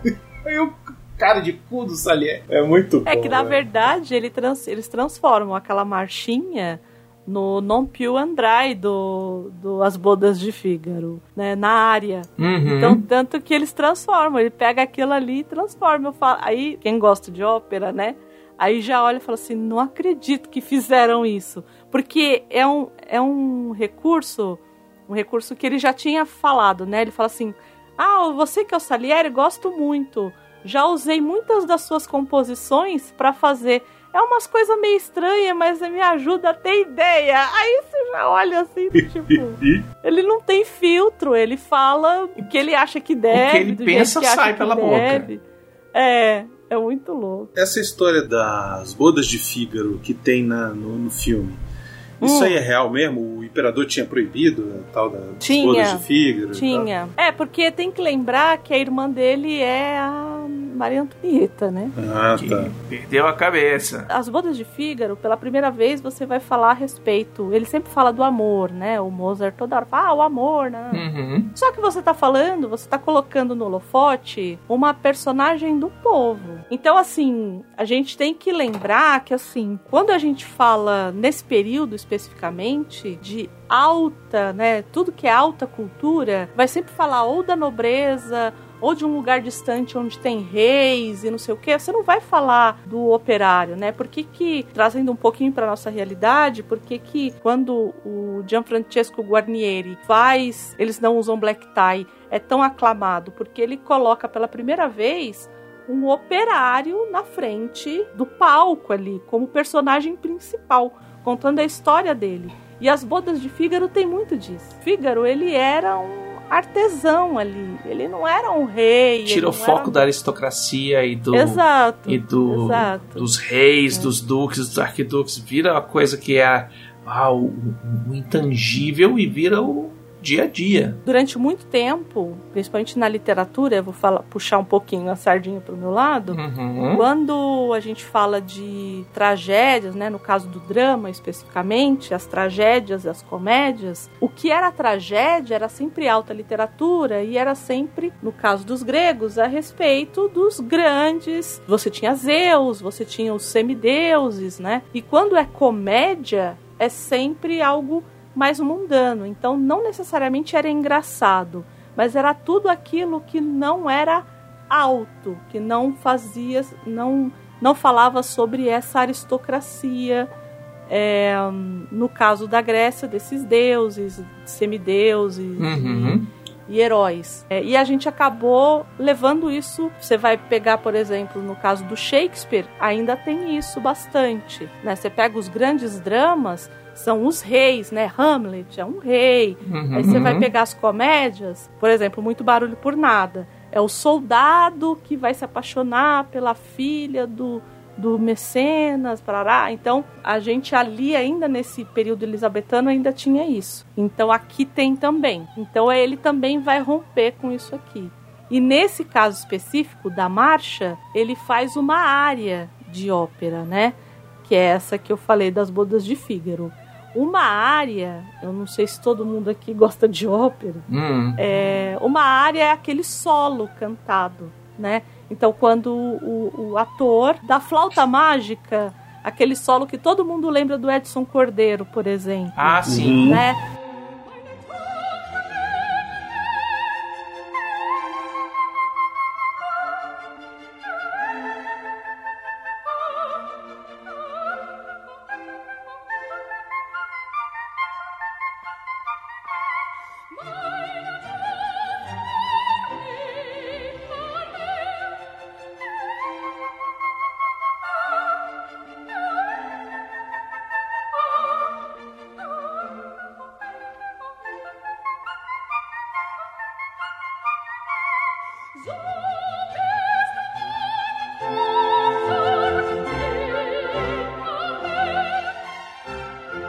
Aquilo é uma área, né? Essas são esses trechos que são solos, né? Que tem o solista ali. Eu, o, o meu favorito é o do Turandot, do, do Puccini, que é feito pelo Luciano Pavarotti, que toda vez que eu escuto é chorar muito.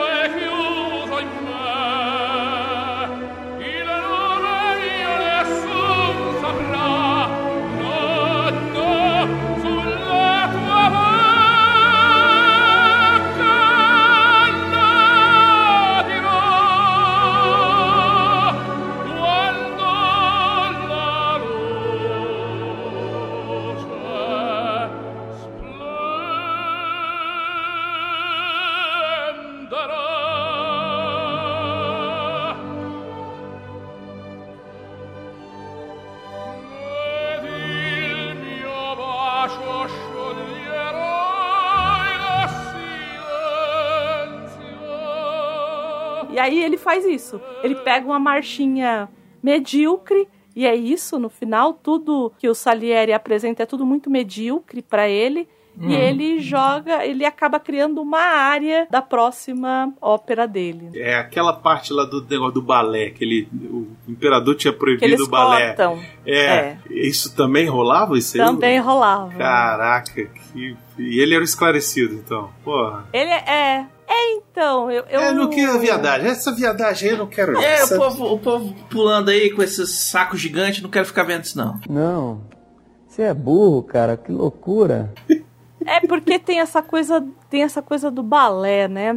Tem essa coisa de ser muito francês também. Ah, né? entendi. Tem esse lugar e a gente tem sempre que lembrar que o pessoal na França tava perdendo cabelo. Entendi. É muito francês, Então- pode dar ideias erradas para as pessoas. Exa- é, é isso. É isso. Entendeu? Então, acho que, que acho que tem tem um, um- Essa parte é um muito eco boa. aí, Eu gosto muito dessa né? parte, porque quando o muito imperador boa, né? aparece de surpresa para assistir o ensaio, e quando ele senta lá, ele felizão, tá felizão. O imperador tá felizão. Ele acabou de prender o Ferris Bueller na detenção, ele tá, pô, ele tá felizão lá sentado, e aí daqui a pouco para a música e fica os caras pulando no palco, ele, ele olha pra trás. O que, que esses frangos estão pulando Essa aí? porra aí, que que, que, que, que é isso aí? O que, que isso tá acontecendo? Não, senhor, isso é porque o senhor proibiu o balé, do balé, então, é, isso aí. É não, mas e se a gente vê Vem com a com música? então. E se a gente vê com a música? Mas senhor, ah, bobagem, bota a música aí, eu quero ver esse negócio com a música. É muito bom. Ô, Aí- ô, Mozart, sobe a música. Aí vai lá no Mozart, ó, imperador, que que bote a música lá. Ele fica felizão, ele, é sério, beleza, vamos lá, gente, ó, vamos, volta no começo e tal. Muito bom, cara, muito excelente. Achei, achei divertido. E a gente parte. tem que lembrar também, é, eu não sei se você. logo lá no começo que ele fala assim: ah, eu quero encomendar uma ópera em alemão. Em alemão, Uhum. isso. E tem muito essa coisa do alemão aqui, né? Aham. É, que é quase beira, principalmente aquele economista que fica do lado, quase beira ao nome que não deve ser mencionado, né? Aí não, boca de leite, pô! Ele fala assim, não, porque uma raça pura como a nossa. Hum. Aí fala, ai, cacete. Lá vem, já começou. Aí, come- aí Wagner começou a gritar na minha cabeça. Assim, ai, meu Deus, não, não. Mas tem isso, né, também. O Mozart rompeu com essa coisa que a gente brincar, o rock tem que ser em inglês, sei lá. Ah, sim, as óperas tem que ser tudo em italiano. É, é, as óperas, elas têm que ser em italiano. E Eu vou fala, falar uma parada que vocês não levem a mão, mas meu pai falava isso. Meu pai era italiano, né? Então ele falava, ele falava, não, a ópera tem que ser italiano. Botava, parecia uma ópera em alemão, ele já, não, isso aí tá errado. Já não queria, Isso aí tá né? errado, isso aí não pode não.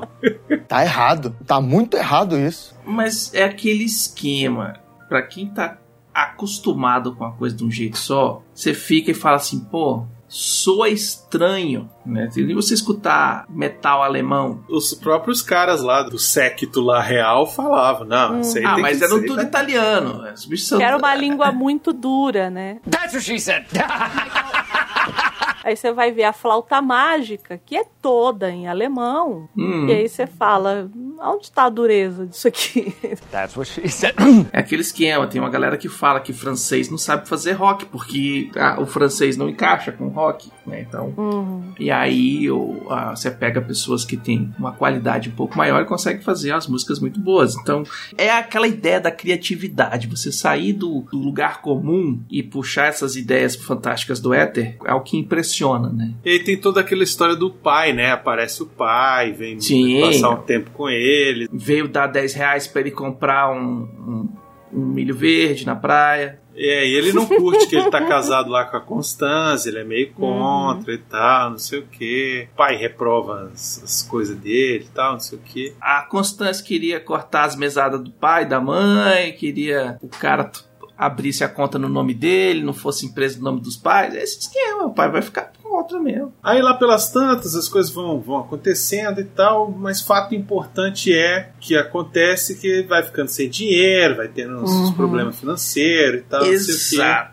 Ele não consegue um mecenas, né? O, o imperador não contrata ele, mas também não larga o osso. Ele não consegue nem dar aula pra ninguém. E aí ele vai ficando sem grana e vai vendendo os pertences dele. Né? A, a própria empregada lá fala: Ó, tinha 30 latas de rapé de ouro e agora só tem uma. Então ele vai penhorando os bens dele, vendendo tudo pra poder pagar as contas. Mas chega uma hora que não dá. É, e ele ainda tenta arrumar emprego lá naquela ópera mais simples, né? Na ópera do povão e tal, não sei o quê. Mas a. Acho que a própria mulher, né, fala que não, mas ficar fazendo essas coisas de merda, tem que fazer pro imperador. Essa ópera que ele vai fazer, que é a flauta mágica, né? É o período que ele entra para a maçonaria, né? Você tá falando sério? Ih, rapaz.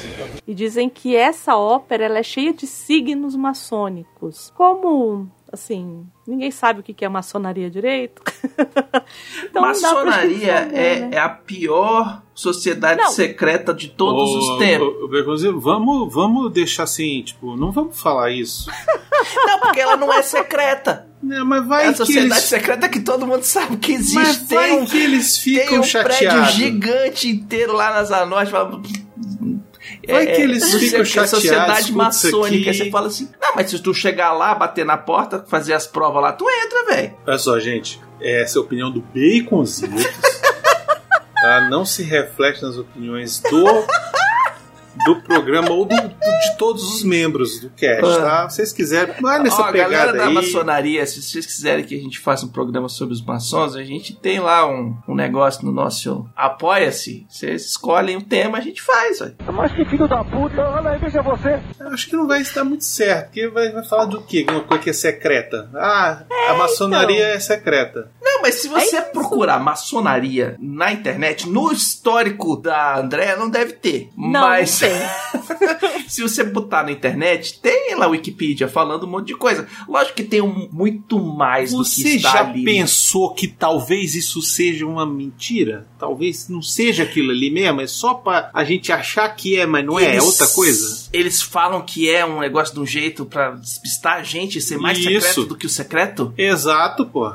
Ah, eu conheço uma galera que é maçom, eu vou perguntar pra ele. Ah, porra. É, eles vão falar. Vão te Me falar. fala aí, que história é essa de maçonaria? Mas Por que, que você não entra pra maçonaria, Begonzitos? E conta pra nós. Porque eu não tenho tempo, gente. Me, ó, a última vez que me chamaram pra um grupo de pessoas secreto, assim, de tipo, grupinho de, de, de, de gente doida lá. você Eu vai tenho até contar. Não, Olha não, é, sabe, sabe aquele grupo que tem o, o, o, o povo inteligente lá, que tem o Roger do o Traje Rigor e o Caramba 4, o pessoal fala desses grupinhos dos Nerdola. Teve um doido aí que veio falar, "Ah, não, porque é um grupo assim e tal, não sei o que. Eu, eu dei a resposta, a única resposta que eu consegui dar pra ele foi a do do Groucho Marx. Eu não gostaria de fazer parte de, de um grupo de pessoas que me aceitaria alguém como eu dentro dele. Caralho, Begonzitos. Coisa, né? Tem que se depreciar, não, cara.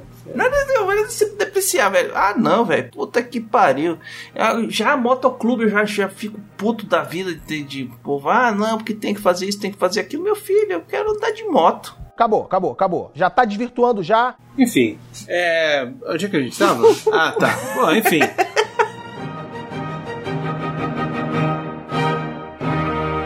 Agora o Portal Refil é afiliado da Amazon. Se você puder, e quiser ajudar a gente, quando for realizar qualquer compra no site do Sr. Bezos, Entra pelo link na postagem desse programa, que a gente ganha uma comissão. Ajuda nós o diabo. Tá pensando o quê, rapaz?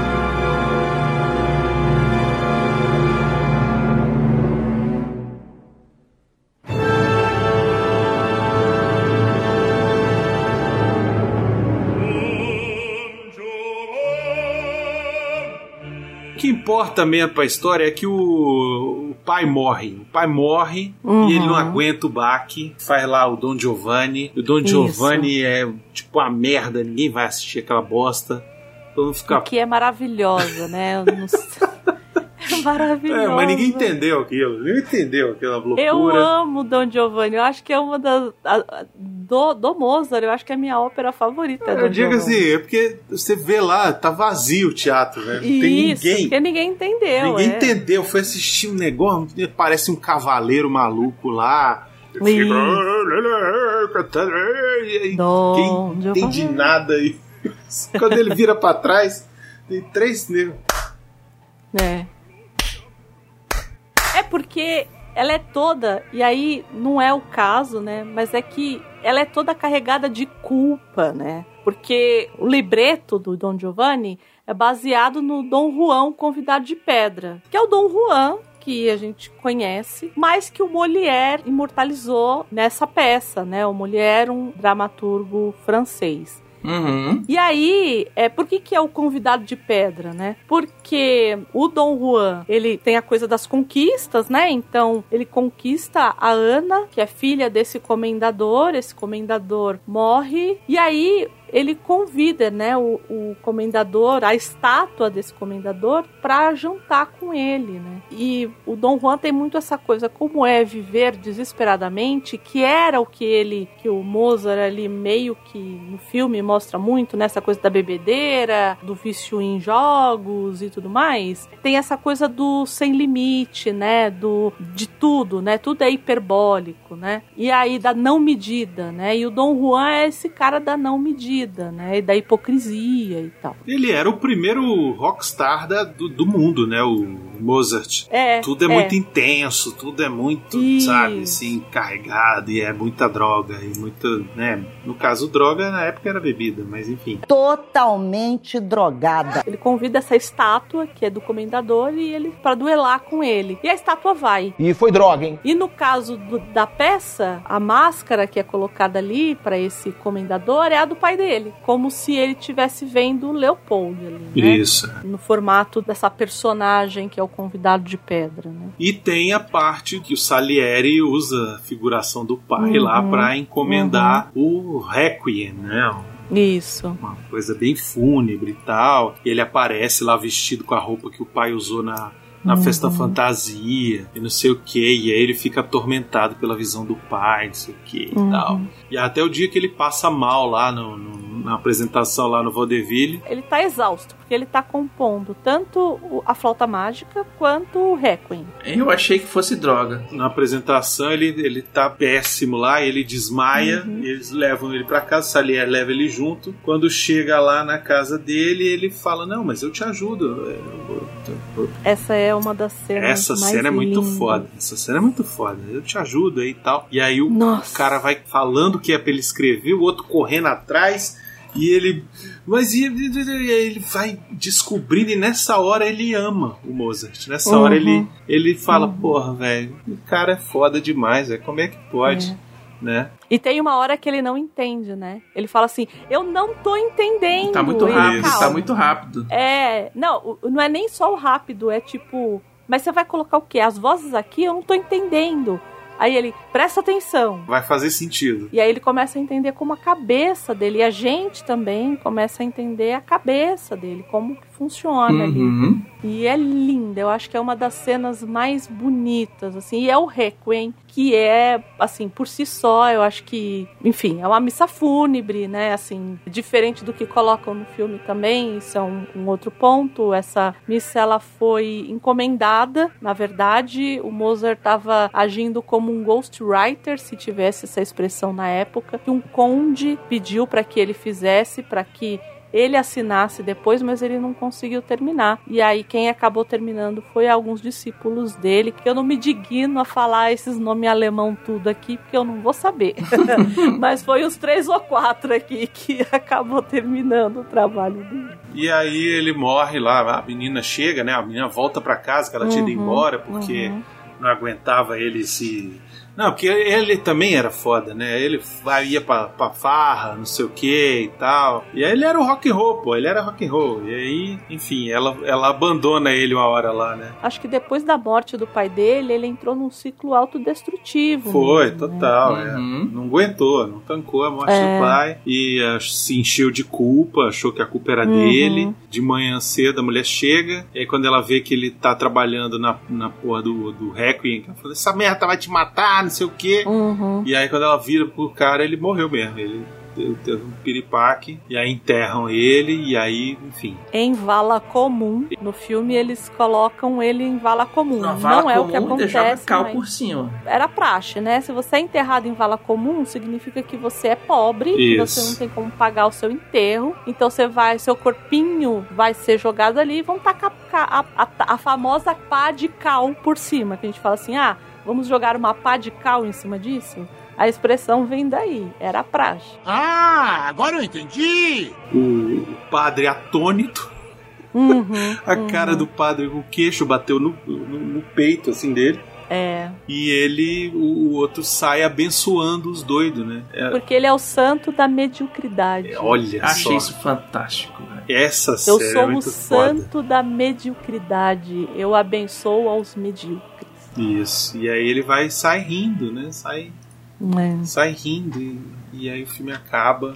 E aí, pô, você fala, caraca, não se fazem mais filmes como antigamente. Né? Não, quando esse filme termina, você tá exausto. Eu- Todas as vezes que eu assisti esse filme eu me senti assim, exausta, porque talvez porque eu exagere na altura do. Do volume. Porque eu quero ouvir todas as músicas. talvez seja isso. Mas eu tô exausta. Todas as vezes que eu assisto esse filme, eu, eu termino exausta. E sempre com aquela sensação essa sensação do, do medíocre, né? E do gênio. Quem a gente tá elegendo, assim, né? Elegendo no sentido de quem a gente tá acompanhando, quem a gente tá. É o medíocre ou é o gênio, né? Então é. é Uhum. Bom, é, é sensacional. Eu não posso falar, eu sou super suspeita. Acho que é, de novo, é o meu filme favorito da vida, assim. Acho que, pelo que eu falei aqui, acho que já, já deu pra, pra entender um pouquinho. Eu acho que assim, é, como eu falei no começo, vou retomar aqui. Vai vendo. Poderia ser um pouco mais curto. Não! Cala a boca, Becositos. Poderia! Cala a boca, vai. Não poderia, não. Ele tem o tal. Ele tá vendo? Ah, tem muita nota. É, pouca tem muita nota. Ele Olha tem aí. o tamanho que ele tem que ter. Pronto.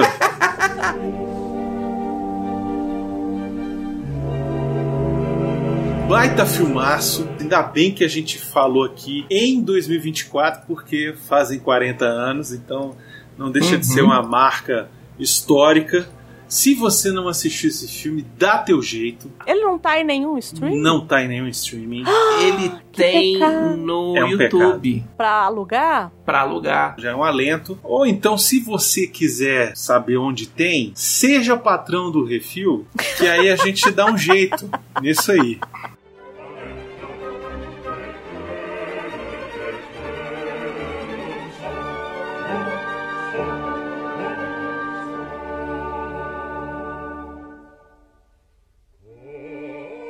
Andréia, por acaso, Oi. assim, tem algum jabá que você quer fazer, alguma coisa? Eu sei que tem um podcast aí que você, você, você trabalha nele. Olha, menino, você sabe que faz um tempo aí que a, que a gente tá fazendo um podcast? Não sei se você já ouviu falar, chama Livros em Cartaz. Eu ouvi falar. É, acho Você legal. já Eu até participei de um. É, então, a Hum. gente quer que participe mais, inclusive. Baconzitos é que não, que não lê, então. Aí... Eu leio, cara. O negócio é que a André não quer falar de Band of Brothers, ela não vai querer falar de Cyberpunk, ela não vai querer falar do, do livro oculto de não sei o que lá do, do, do Star Wars. Olha só, André, André, André, André, olha só. Você vai convidar o Baconzitos quando você for falar de Watchmen. De Watchmen. Sabe por quê? Porque, ele vai ter que ler. Porque ele vai ter que ler Watchmen. Entendeu? Ah, Baconzinho. Tá fudido. Inclusive, Tá eu só não li Watchman até hoje porque a André não me liberou. Que, que porra é essa? Porque Aí. ela me deu um livro pra eu ler Cara. primeiro. E aí, como eu tinha acabado de separar, ele bateu assim, diagonalmente das, dos intestinos e eu ainda tenho que terminar de ler ele. Ele tá falando desse livro desde que a gente gravou o Watchmen na série lá da BBC. Porra, não teve. Não tinha. Não tinha nem. Nem pandemia, não tinha ainda. Não tinha. É, mas aí depois eu comecei as putanias e acabou o tempo, velho. Ou seja, quem. Quem fode não lê. Essa é a. Ah, então eu tô ferrada, é isso mesmo? Complicou. Vamos lá, livros em cartaz. Ai, eu acho que essa sua teoria tá furada. Como é que é o negócio? Eu acho que essa sua teoria tá furada. Eu acho que essa sua teoria tá furada. Ai, que delícia!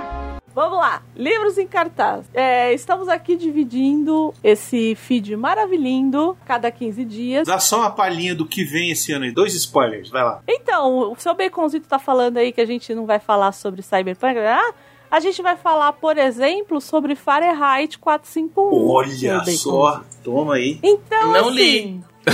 Tá vendo? Não, não presta. 1984 o senhor leu? Também não. Aí, gente, aí, aí não dá. Vamos falar de William Gibson, eu li todos os livros dele. Eita. É, pai do Cyberpunk. Tem fia. adaptação? Tem adaptação? Tem adaptação? Tem. Ele, Per- Periféricos é dele, Johnny Mnemonic, Hum. ele escreveu junto com, com o outro cara. Matrix foi cunhado o termo por ele, ele que definiu o que que é a Matrix. É, é, bicho, é, o bicho escreveu Neuromancer, o cara escreveu Hum. Mona Lisa Overdrive, ele escreveu é, Tá bom, Vicente. Chega, tá de bom. filme de. É, depois a gente conversa sobre essas paradas aí. tem um aqui que eu acho que todo mundo gosta e que vai ter, que vai ser Silêncio dos Inocentes. Olha. É um texto muito antigo meu aí, é uma adaptação que eu amo e o livro também eu gosto muito, que acho que tem uns sete anos essa publicação, no mínimo, quando eu escrevi ainda pro, pro, pro site. E Silêncio dos Inocentes está na nossa lista. Olha Então, excelente, hein? Tem essas coisinhas aqui, vamos ver o que que, o que, que vinga. É isso. Né? Das- 2024 vai ser muito bom, a gente vai ter um monte de coisa aqui. É isso, começando por esse. Se você Uhum. tem interesse aí de ser nosso patrão, lembre-se que agora nós estamos no Apoia-se. É o apoia.se barra Portal Refil. Você quer ajudar a fazer parte do grupo dos patrões? A partir de 5 reais tá de boa. Agora, você quer falar, ah, eu quero que vocês falem sobre o filme X, ou sobre o gibi X, uma coisa que seja única, assim, né? Não, não seja uma série que é mais comprido, né? Eu Um- quero que vocês falem sobre a saga da Fênix Negra. Olha, Aí, aí, aí, aí é mais complicado. Mas se você quer que a gente fale Né? sobre, sobre uma, uma coisa única, assim, ah, um filme é a partir de 50 reais. 50 reais já tá valendo. A partir de 100 reais aí a gente vai gastar o tempo pra assistir a série inteira, a temporada da série. Isso. Aí você quer falar, ah, pô, eu queria que você falasse da série da, da Fênix Negra aí. Beleza, aí você sem conta aí, velho. Leva tempo, a gente tem que estudar, tem que preparar, fazer tipo Lembrando que coisa. quanto mais vocês ajudarem, mais dinheiro a gente recebe, mais é, oportunidades a gente tem de poder criar mais conteúdo. E é isso, chega desse programa por hoje. É, muito obrigado vocês por terem acompanhado a gente até aqui. Espero que vocês tenham gostado do episódio. Deixem aí nos comentários o que vocês acharam. Qual foi a Uhum. coisa mais curiosa que vocês aprenderam hoje sobre Mozart? Eu tenho certeza o que vai ser. E, enfim, Ai, que derrota. a gente volta em breve aí com mais conteúdo para vocês. Um abraço a todos e até mais. Falou!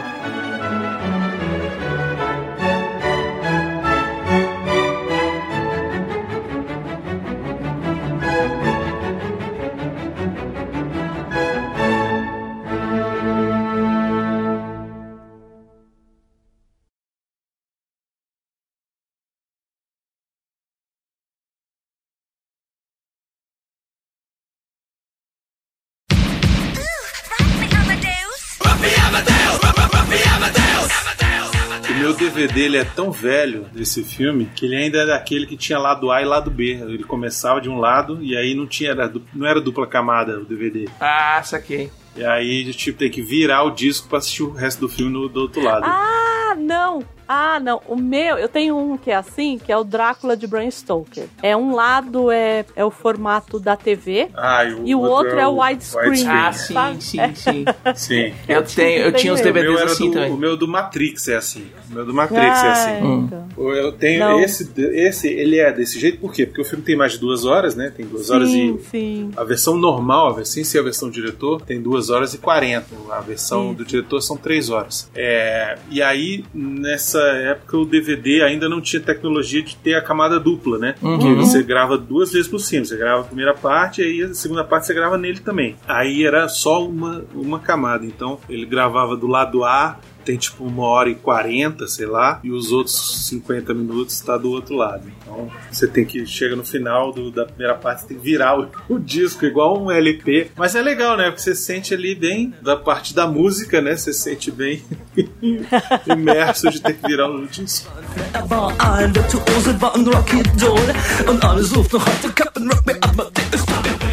É, pelo menos é um filme bom. Eu tive que alugar um desses aí, um filme que eu também era uma cinebiografia, mas que eu odiei cada minuto. Nossa, aí é Se ruim, né? chama Emily. É, fala sobre a Emily Brontë. Eu odiei cada minuto daquele filme. E eu tive que alugar também. É Quando você completo. gasta um dinheiro num filme que é ruim, dá, dá uma tristeza mesmo. Não dá? Dá uma tristeza. Ó, você pode comprar no iTunes por R$19,90. Pronto. Hum. Faça esse favor a si mesmo. Tá. Porque se você gosta de cinema, compra. Esse filme é um filme daqueles que você tem que ter na sua biblioteca, tá? Tem E eu que- acho que quem gosta de música, mesmo quem não entenda, que- igual a gente brincou aqui no meu caso, que não entendo nada de música, não leio partitura, Uhum. eu brinquei, né? Que eu desafino até pra apertar a campainha. Você conversa E aí- que canta um fado foda já, já ouvi. Ah, pronto. Canta um fado foda já. Vai, tá falando aí. A pessoa que declama poesia, que nem, é, que nem pois André é. declama Né? poesia, já é metade do cantado. Inclusive, canta um fado foda. Fado foda.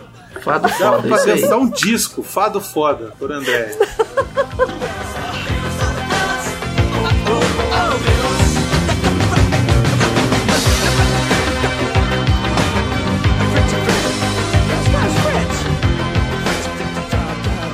Bom, enfim, mas pra quem gosta de música e música no geral, Uhum. é, e como a música pode ser de fato esse- essa terceira personagem, porque eu acho que é isso aqui. Mesmo esses, essas cinebiografias que a gente viu do Elton John, do, do Queen, aquela ruim da Whitney Houston, que é péssima. Nossa, eu não assisti, graças a É, Deus. nossa, não assista, passe longe. Achei bem chapa branca, achei bem ruim. Ela é bem chapa branca. É. Mas eu curti por é causa das bem- músicas. É, então, porque as músicas são ótimas, É. mas ela é bem chapa branca. Também achei chapa branca. Né? É, mas assim, a, a música ela não é o elemento principal. Aqui é. Aqui a música ela é um terce- uma terceira personagem, assim. Então, para quem gosta de música, é, também acho que é um, um programaço assim assistir.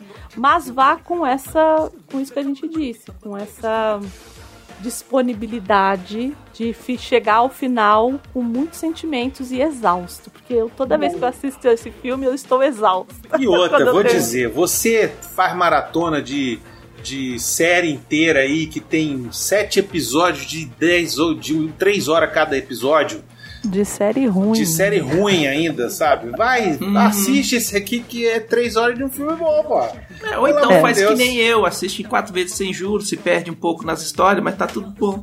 Tá tudo bem, é isso. Você sabe que eu ainda não tenho esse desprendimento de assistir um filme em quatro vezes? Faz um filho pra você ver. Então, mas você sabe que eu trabalho bastante, né? E aí. Mas trabalhar, é, você para, desliga. não desliga. Então, por exemplo, quando a gente gravou o Central do Brasil, Hum. eu tava. Eu, eu falei assim, eu queria muito participar. Uhum. E eu não tava tendo tempo, eu não ia ter tempo. E aí eu falei assim: não, eu vou assistir. Eu acordei 4 horas da manhã pra rever o filme. Porque eu sabia que eu não ia conseguir fazer picado. A- André, o negócio é que, tipo, até o trabalho você pode falar assim: não, eu vou te responder daqui a meia hora, vou terminar isso, vou responder você. Ah, não, sim, não, não tô querendo comparar. É, não, não. é, mas, mas esse é o negócio. Tipo assim, eu conseguia também, sabe, chegar lá e falar assim: ah, não, vou agora tirar duas horas, depois É que- eu dou uma chambrada aqui, engambela a galera, respondo quando puder. Mas neném chora, velho, fudeu. Então, corre. mas você sabe que. Mas isso é um problema pessoal daqui, Andréia. Hum. Tipo, por exemplo, Gabi. Gabi assiste um filme Ah, mas- duas, três vezes sem juros. E eu acho ótimo. Hum. É que eu, particularmente, parece que. Não sei. É, para mim é muito difícil. É muito. Se eu não sentar. é, o- o próprio. O próprio Amadeus. Eu comecei a assistir na, no sábado antes do ano novo. Aí meu irmão veio aqui tive que parar. Parei, ah, parei. Ah. Aí fui retomar depois. A Andrea parou de onde ela tinha parado? Não. Ela começou de novo. É, não. Mas eu- aí é a pessoa que é dodói, entendeu? É, não, mas aí, aí eu, eu, eu, eu concordo. Se eu pudesse assistir tudo numa sentada só, eu assistia. Não tem, não tem mistério, entendeu? Agora, tem, tem hora que não dá, tem hora que a gente tem que fazer. Eu, eu queria ter esse desprendimento, porque aí eu assistiria mais coisas do que eu ando vendo ultimamente. Eu, ando, eu acho que eu ando vendo pouca coisa. Vamos É, consertar isso esse ano, André. A senhora vai participar mais vezes aqui do nosso. A gente vai botar a Andréia Assim. pra ir nas cabines de imprensa agora. Não, ela não pode, Ei! que ela trabalha. Mas enfim. Eu trabalho. Mas é, é, to- todo mundo trabalha. Isso aí é- fica doente. Uma vez por semana.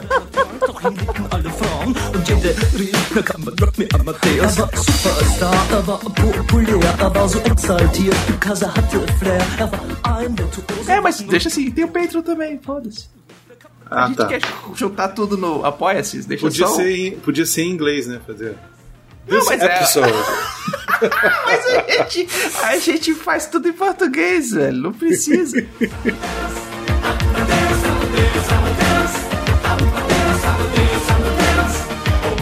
Dá uma ideia aí, Bruno. Dá uma ideia aí, Tô Bruno. tentando pensar aqui. Dá uma ideia aí, Bruno. Eu sou péssima pra essas coisas. Ei, você aí, me dá um dinheiro aí. Me dá um dinheiro aí. Ai, mas já tá chacota já. Mas, mas é assim que sai os legal. É.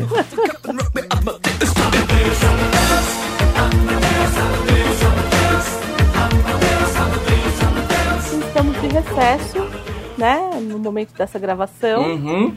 É, voltaremos em fevereiro. É, o refil É. inteiro tá de recesso. O Bruno não tá gravando cedo, mas é porque ele Ah, quer ter tempo pra, então. pra editar. É, Não, se- isso aqui se segunda-feira tá no ar. soltar, não vai soltar não, que eu vou mandar Vou. prender, eu vou, vou trancar Vou o, botar, o não. site, ninguém posta. Quarta-feira vocês estão ouvindo isso aqui, eu não tô nem aí, foda-se. Foda-se. Foda-se. Tá doido.